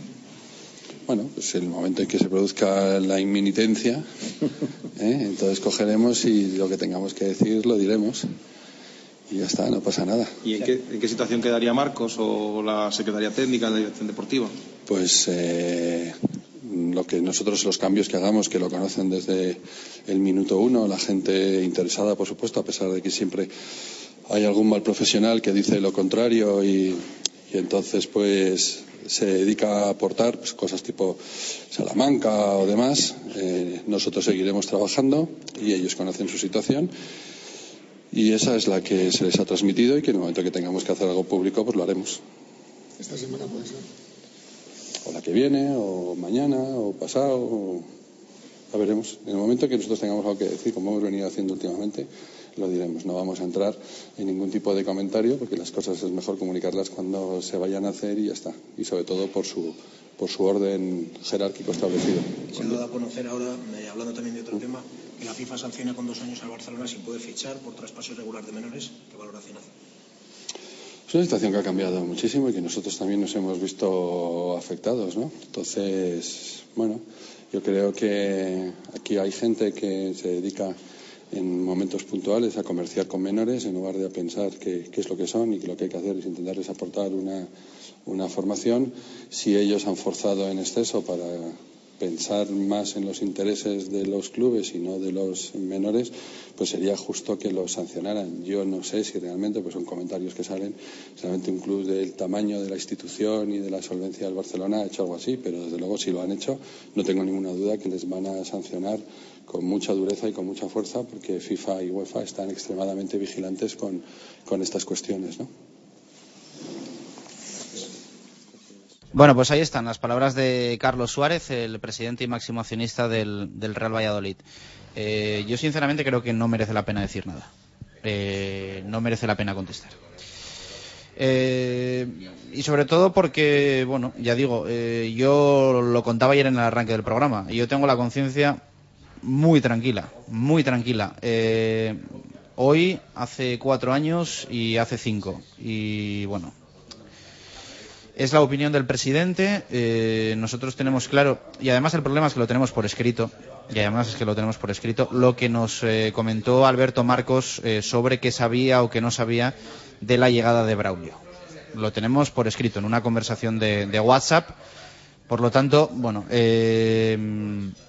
el que la quiera ver, que, que la pida. Eh, es algo evidentemente privado, pero mm, al final, pues bueno, o sea, si es una cuestión de, de aclarar las cosas, pues pues se aclaran, mm, pues se aclaran, pero ya digo que podría ser duro, podría ser duro ahora y mm, me lo voy a ahorrar, me lo voy a ahorrar, porque creo que no merece la pena y que al final eh, supondría mm, eh, enmarronar el Real Valladolid en, un- en un momento en el que no, no hay necesidad de ello, en el que lo que importan son los tres puntos y el partido del domingo frente al Valencia.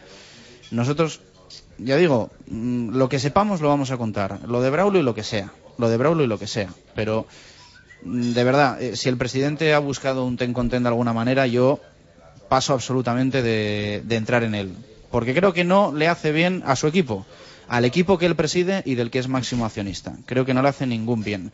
Eh, al igual que pienso que no hace ningún mal eh, la noticia de la posible llegada de Braulio. Creo que no hace ningún mal. Y si hace mal, el mal es el que lo genera. O sea, no la información. Si esto se está generando, hay una negociación y una posibilidad de llegada inminente, será culpa del que está generando esta llegada de Braulio, no del que lo cuenta.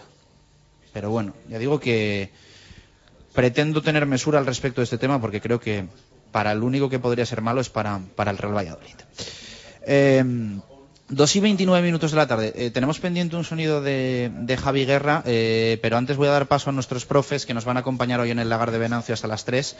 Alf Niño, ¿qué tal? Muy buenas, ¿cómo estamos? Pues buenas y calentitas tardes. Eh, Ramiro Sanz, ¿qué tal? Muy buenas. Hola, buenas tardes. Eh, David Pérez Gato no ha podido estar con nosotros hoy porque se ha puesto malo, así que le mandamos un abrazo fuerte que seguro que nos está escuchando desde casa a nuestro, a nuestro portero.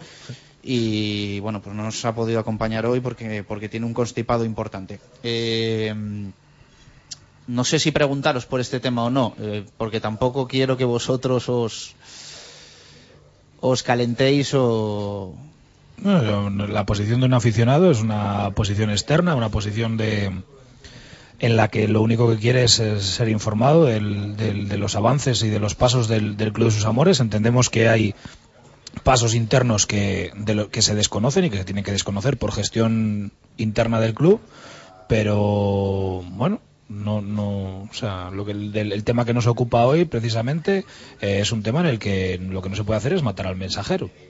Eh, al final uno hace sus sus negocios, sus gestiones, sus pasos a dar, tiene que hablar con las personas eh, que están inmersas en el, en el asunto. Y si alguien lo sabe, pues lo contará. Y luego no, lo que no podemos hacer es eh, complicar el complicar el asunto. Además, yo creo que estamos en un periodo de la temporada en el que tenía que haber mucha tranquilidad desde arriba, porque nos estamos se están jugando las gran- grandes opciones de, mantenerse, de continuidad del club, de viabilidad, de muchas cosas para que por este tema, en mi opinión, mm, tan mm, pequeño accesorio, eh, como se decía antes, se enmarrone un- una semana crucial en la que al final tenemos un partido el fin de semana que es el contra Valencia, que, se tiene que tomar con la misma importancia que con la que se tomó el partido de Almería. Que nos volvemos a jugar todo, que hemos visto que todo depende del equipo y de lo que él haga y que los rivales no van a ayudar, que a final de temporada los de abajo todos ganan. Así que yo pediría que la gente estuviera más tranquila y sobre todo que todos los ánimos se pusieran eh, en el mismo camino para que, para que fuera lo mejor posible y para ayudar al Valladolid.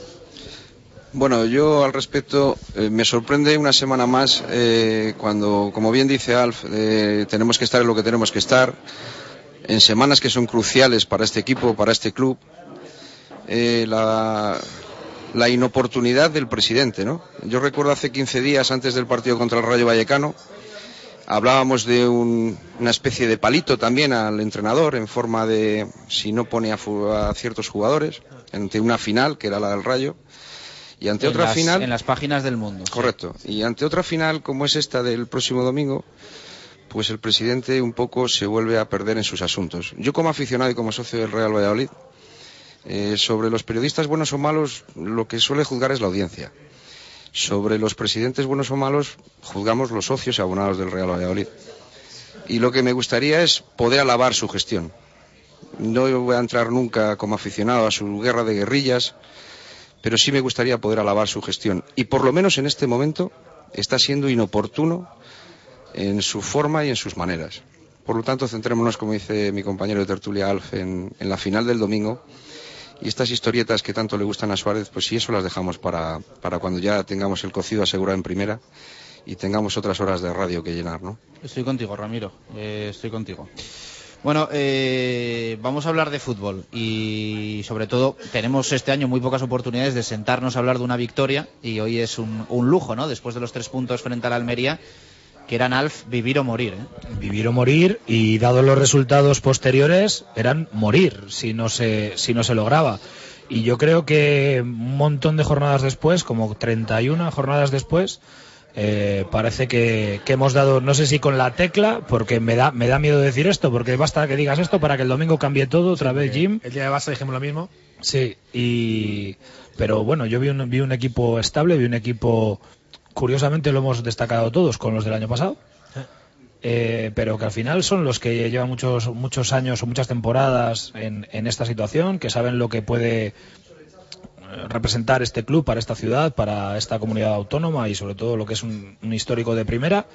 Y son los que tienen que estar ahí. Y si la clave es tener a Manucho y Guerra arriba, que llevamos diciendo lo de los dos delanteros mucho tiempo, pues nosotros no, ni tener, yo por lo menos no tengo título de entrenador, pero bueno, pues es una opinión que, que también se podía haber visto dentro de los múltiples modelos, porque es que yo no sé cuántos sistemas de juego llevamos este año.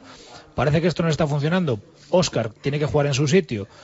El Larson desatado del otro día, pues si continúa con nosotros será una noticia impresionante y sobre todo una de las mejores la recuperación de Víctor Pérez tener a esta gente enchufada, saber que tenemos Valiente Mitrovic, uno de los dos, como opción para la defensa, pues ya nos está dando algo más. Y a partir de ahí, crecer en lo que se pueda o por lo menos mantener lo que, lo que vimos el otro día, porque yo también escuché unas declaraciones de Francisco, el técnico de la Almería, en las que decía que bueno, que tampoco el Valladolid había llegado mucho, que había sido un partido parejo. Pues yo no sé, este Pero señor más de- justo hubiese sido el empate, creo que dijo. Sí, a, a cinco.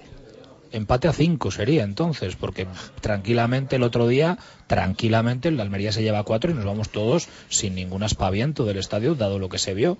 Eh, pero bueno, supongo que será su, su trabajo gestionar la, la moral de sus chicos después de que un equipo les barra del campo y, y afrontar el siguiente partido. Yo en cuanto a lo que vi con el Real Valladolid estoy muy contento y lo único esperar que se mantenga y que la tranquilidad eh, se imponga durante la semana y por favor que cuando hagan eh, lo, lo de los viernes a puerta cerrada con la táctica eh, es una cosa que a mí me gustaría es digno de un expediente X de la nave Sí. del misterio o de algo de eso porque lo de los A corners es una Bueno, locura. mejoró frente a la Almería. eh, Sí, pero lo frente del- a la Real fue el pase para el- echarse me- a ya llorar. me re- pero ya me- no me refiero al- al- a, lo de la Real me refiero a- al pase en corto lo que toda la vida el aficionado ya- da a llamar el gili corner En- ese pase en corto que pilla a los centrales a pie cambiado yendo a rematar y con dos atrás es Ahora está muy de moda eso, porque lo hace el Barça y todo, Ya, pero todo bueno. hay que hacer a todo el mundo. Pero claro, lo lo hace con Xavi y con Cés y sale mejor que con Víctor Pérez y Oscar.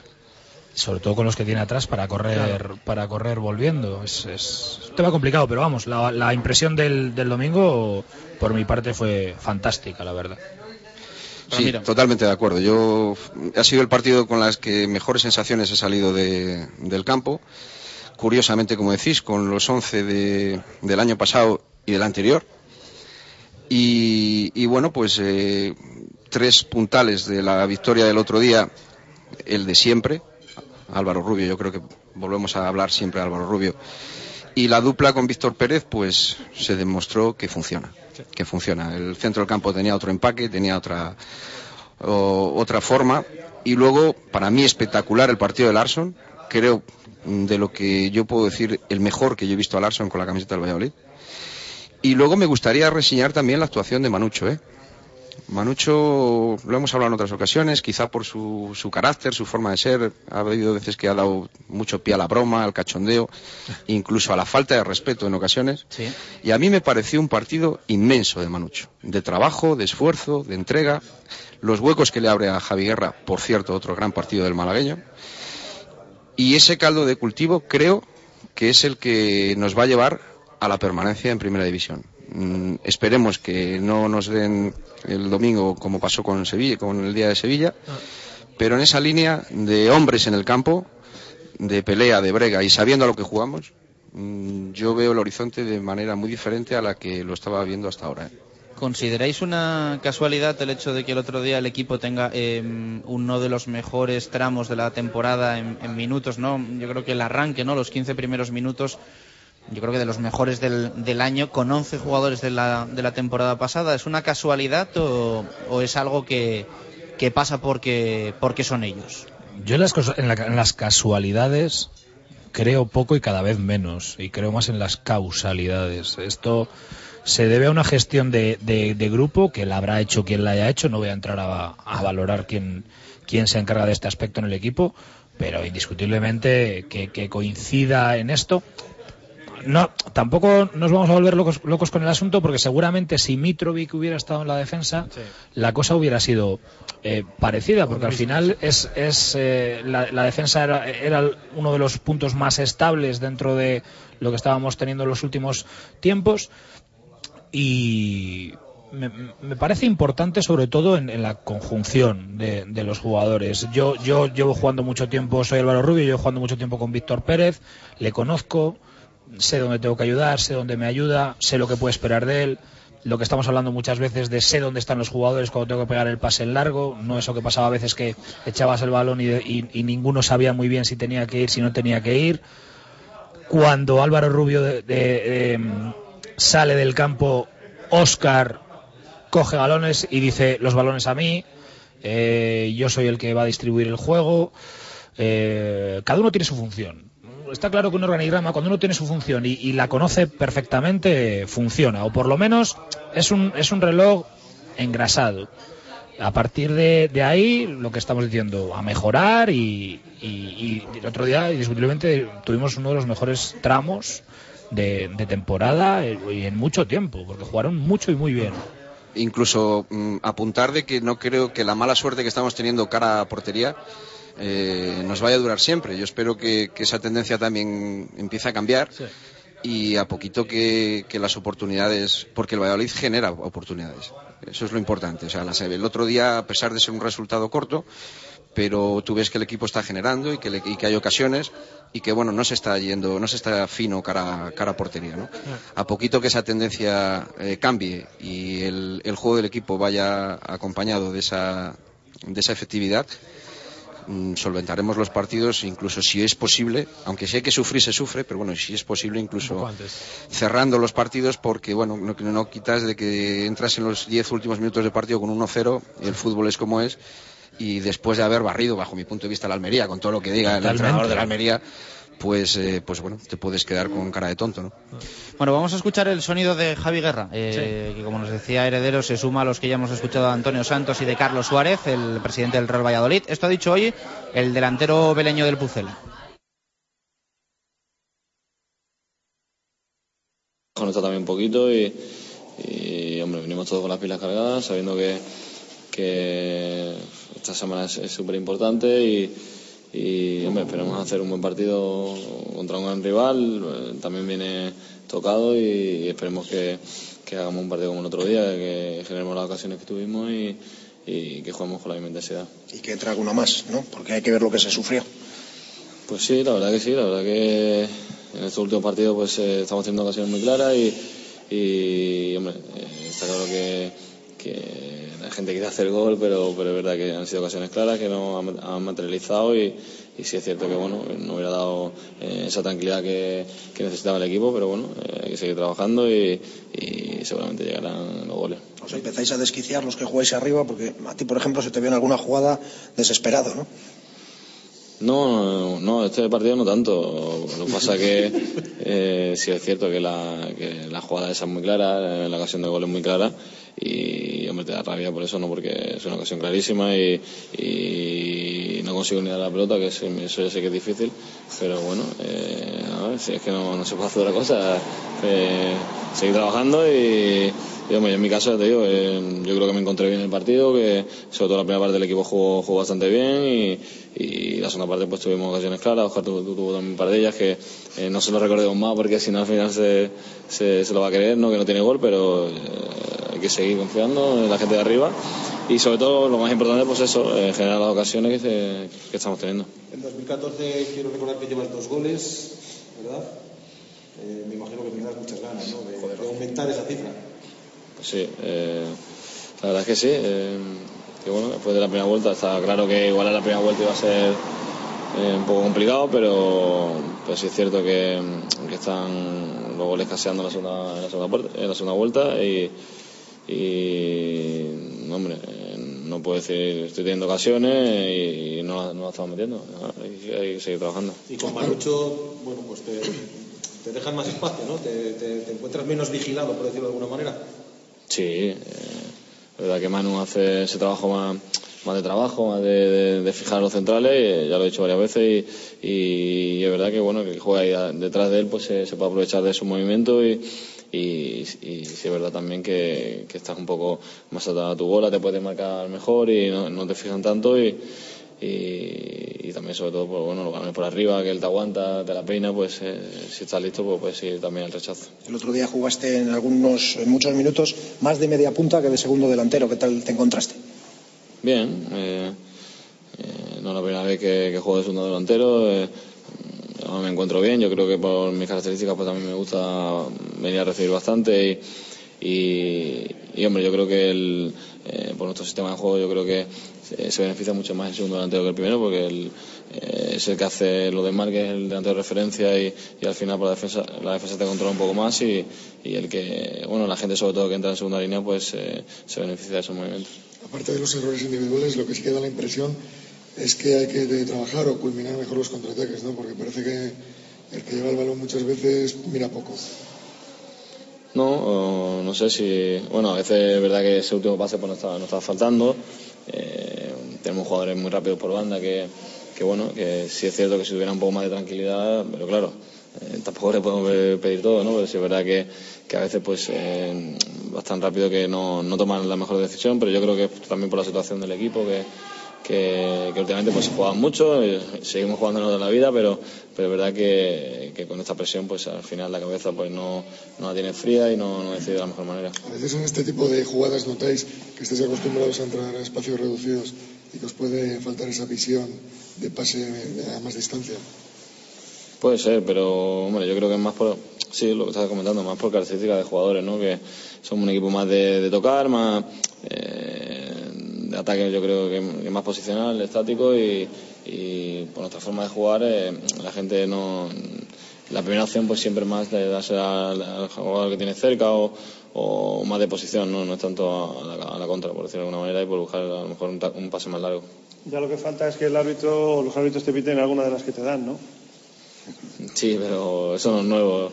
Eh, la verdad que, que sí, que también ahora está de moda un poco de dejar seguir y, y lo que pasa es que bueno, llega un momento que, que se le escapa un poco de las manos, pero ya está. Sí, es que al final eh, está claro que hay mucho contacto y, y, y si los balones divididos pues es difícil que te piten una falta, pero bueno, eh, habrá que, que seguir peleando. Te hemos visto hoy con las cintas estas en la pierna, ¿qué tal estás? Bien, bien, lo que pasa que eso que tengo, bueno, después de esta semana pues he sido cargado muchos minutos y, y de golpes y tal, pero nada, nada importante. Bueno, pues ahí están las palabras de Javi Guerra. Eh, vamos a hacer una última pausa en este directo Marca Valladolid de miércoles desde el Lagar de Venancio y ya hasta las 3 con Alf Niño, con Ramiro Sanz y con Javier Heredero. Radio Marca Valladolid, 101.5 FM. Déjate llevar por un clase A totalmente equipado con llantas de aleación, asientos deportivos, collision prevention assist, faros Visenón y sistema audio CD Bluetooth USB. Con el clase A no frenes tus impulsos. Ahora clase A 180 CDI por 22.900 euros con plan PIB incluido financiando con Mercedes-Benz Financial Services. Adarsa, concesionario oficial Mercedes-Benz, Avenida de Burgos 57. Ansecanal, empresa nacida en el Parque Tecnológico de Huecillo, le ofrece servicios cualificados de instalación de canalones impermeabilizaciones, trabajos en vertical y mantenimiento de comunidades. Contacte con nosotros en el Parque Tecnológico de Boecillo, apartado de correos número 55 o en el teléfono 607 30 41 55. ANSE Canal. Trabaje con la garantía de profesionales. La primera y auténtica sidrería vasca de Valladolid es El Lagar de Venancio. Comidas, cenas y cualquier celebración con menús a medida y por supuesto el menú sidrería. Tortilla de bacalao, bacalao, chuletón de buey, postre y toda la sidra que te apetezca beber. Además, exquisito pulpo a la parrilla y especialidad en almejas y pescados frescos. El Lagar de Venancio, en la calle Traductores junto a Michelin, 983 33 43 44. Sistema anticolisión frontal activado. Escudo de protección inteligente activado. Asistente de aparcamiento automático activado. Recibiendo llamada del exterior, señor. Aceptar. Cariño, acuérdate de comprar el pan. Lo mejor de la ciencia ficción en la vida real. Nuevo Nissan Qashqai, la experiencia urbana definitiva. Nissan Innovation That Excites. Eilo Motor, Avenida de Gijón 92, Valladolid. Directo Marca Valladolid. Chus Rodríguez. 12 minutos para llegar a las 3 en punto de la tarde y para cerrar nuestro directo Marca Valladolid de miércoles, primero de abril, desde el Lagar de Venancio, calle Traductores junto a Michelin. Aquí estamos con Ramiro Sanz, con Alf Niño en nuestra tertu de, de fútbol. Nos acompaña también, por supuesto, Javier Heredero. Eh, hemos hablado en nuestros primeros minutos de programa de la Copa Colegial Bifrutas de básquet. Hemos estado también con José Ángel Delgado Ávila y con Roberto Pérez, jugadores del 4 Rayas Valladolid. Y ahora estamos hablando largo y tendido de, fútbol y del partido del próximo domingo. Cerramos ya capítulo Almería y abrimos capítulo Valencia. Hoy, por cierto, se ha conocido que Matie eh, en principio no va a estar. Se le ha denegado recurso al, al Valencia. Creo que todavía le queda alguna opción, ¿no? Eh, más comités. Pero eh, no va a estar frente al Real Valladolid. Eh, no sé qué os parece el Valencia, porque evidentemente yo creo que es una evidencia. Llega pensando muchísimo en, en Europa League, ¿no? Yo, yo creo que el, el, Palen- el Valencia, uy, el Valencia, el Valencia está pagando, sí, lo que me faltaba, el, primera. sí, el Cristo Olímpico. Eh, el Valencia está Atlético, Atlético. Sí. El Cristo Atlético. Sí, Atlético. Atlético. Ahora, Ahora. ahora, en su día. Eh, está pagando una temporada de mucho vaivén insti- institucional, mucho vaivén de, plantilla, Jukic, etcétera, etcétera, planificaciones diferentes, al final tienes que pegar un arreón porque te lo juegas todo y cuando ves que se te escapa, el equipo al final baja los brazos. Este puede ser el último gancho al que agarrarse para llegar a, a Europa League para el Valencia. Eh, vendrá aquí a jugarse el todo por el todo con, con lo que tenga, pero yo veo, yo le veo un equipo que si empieza ganando te pondrá las cosas muy difíciles, pero si tú marcas primero y, y te haces eh, dueño de, de un poco de la situación, eh, los jugadores eh, al final se desmoralizan o pierden la marca o pierden el, el sistema y, y las cosas eh, no, no, pueden, no serán tan difíciles. Pero si ellos se ponen por delante, la cosa será complicada. Hombre, aunque evidentemente el Valencia está demostrando ser un equipo poco regular, con sus problemas, con, con lo que lleva arrastrando de la, de la temporada, es un equipo muy, muy peligroso, una plantilla potente. Pero yo no sé si estaréis de acuerdo conmigo. ¿Y qué más nos da? ¿Qué más nos da? Es decir, nosotros nos jugamos la vida y el Valencia no. Entonces, mm, apelar a ese, a ese cambio que se vio el, el domingo pasado, que el equipo tenga la actitud, que tenga las ganas, que Zorrilla poder ser un domingo a las 9 de la noche sea una auténtica bombonera, que no sé, no hay comercio, no, no sé qué, qué disculpa podríamos poner. Sí. Bueno, que acaba un poco tarde. Es un poco tarde, bueno, sí. Vale, sí, por decir ir al algo. Por decir algo, vale. 11 menos cuarto tampoco creo Sí. yo que sea una hora muy tarde. Y menos ante un, ante un partido de esta magnitud, de verdad. Eh, en la medida de lo posible hacer un llamamiento para que el otro día, a pesar de las campañas que, que el club hace y que además lo hace con mucho éxito y que yo reconozco y alabo, eh, éramos 15.000 y pico en Zorrilla. 15.585. Exactamente. Eh, vale, sería porque es domingo a las 12 Sí. pero ahora tenemos la otra opción de que es domingo a las 9 y, y además cuando los jugadores y el cuerpo técnico siempre lo dicen, Zorrilla se nota, Zorrilla empuja, porque además los que vamos, mm, la afición que va es de 10, bueno, si conseguimos sumar un poquito más, eh, hacer al Valencia que se dé cuenta desde que salga a calentar de que está visitando un campo en el que no va a haber tonterías, que aquí nos estamos jugando el todo y que si se quieren llevar algo van a tener que, que sudarlo de, y de qué manera. ¿no? Estoy con vosotros. Eh, Además, vamos, es que, no sé, yo creo que el Valencia llega después de perder frente al Getafe y la imagen que dio, pues bueno, viene a reflejar que es un equipo, pues, pues que ahora está como, como está.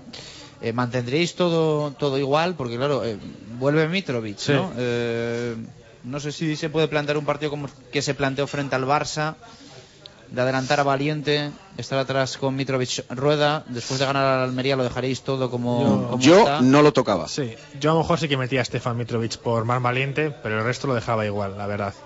No, no cambiaría Víctor Pérez, que ahora está jugando mejor, y es lo que todos queremos. No cambiaría las bandas, porque Larson y Oscar eh, lo hicieron bien. Y por supuesto dejaría arriba a Manucho con Javi Guerra. Eso es para mí ahora mismo inamovible. Y la única duda de Oscar en la izquierda que a mí personalmente no me termina de convencer porque al final pierdes un jugador de banda y Oscar siempre está en el medio.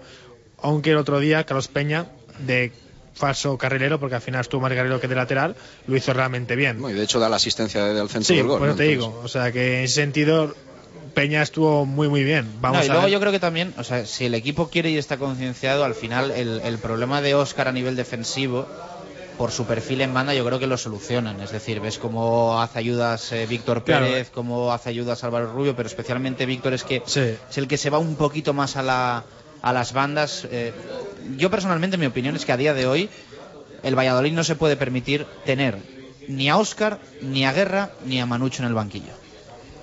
Sí, arréglatelas como quieras. Ponlos si quieres a unos encima de otros. O ponlos en la misma posición. Los tres en la misma. Pero tienen que estar en el campo. Oscar tiene que jugar en su sitio, tiene que tener la libertad y, y no volvernos locos con que ha tenido fallos que el año pasado con un toque las metía todas La cuestión es inverosímiles. que cuando no está Oscar, Se nota. no es que no haya fallos, es que no se genera. No se- no se- no se- no se- No hay que fallar, no hay nada que fallar porque no hay ocasión. Eso es. Y Oscar tiene que jugar como quien dice don- donde él le apetezca, que es donde él, él es un jugador inteligente y sabe dónde tiene que jugar. Al final otro día, el otro día iba hacia el medio y había mucha superioridad ahí las ocasiones, porque estaba él con Manucho, con Guerra, combinaban.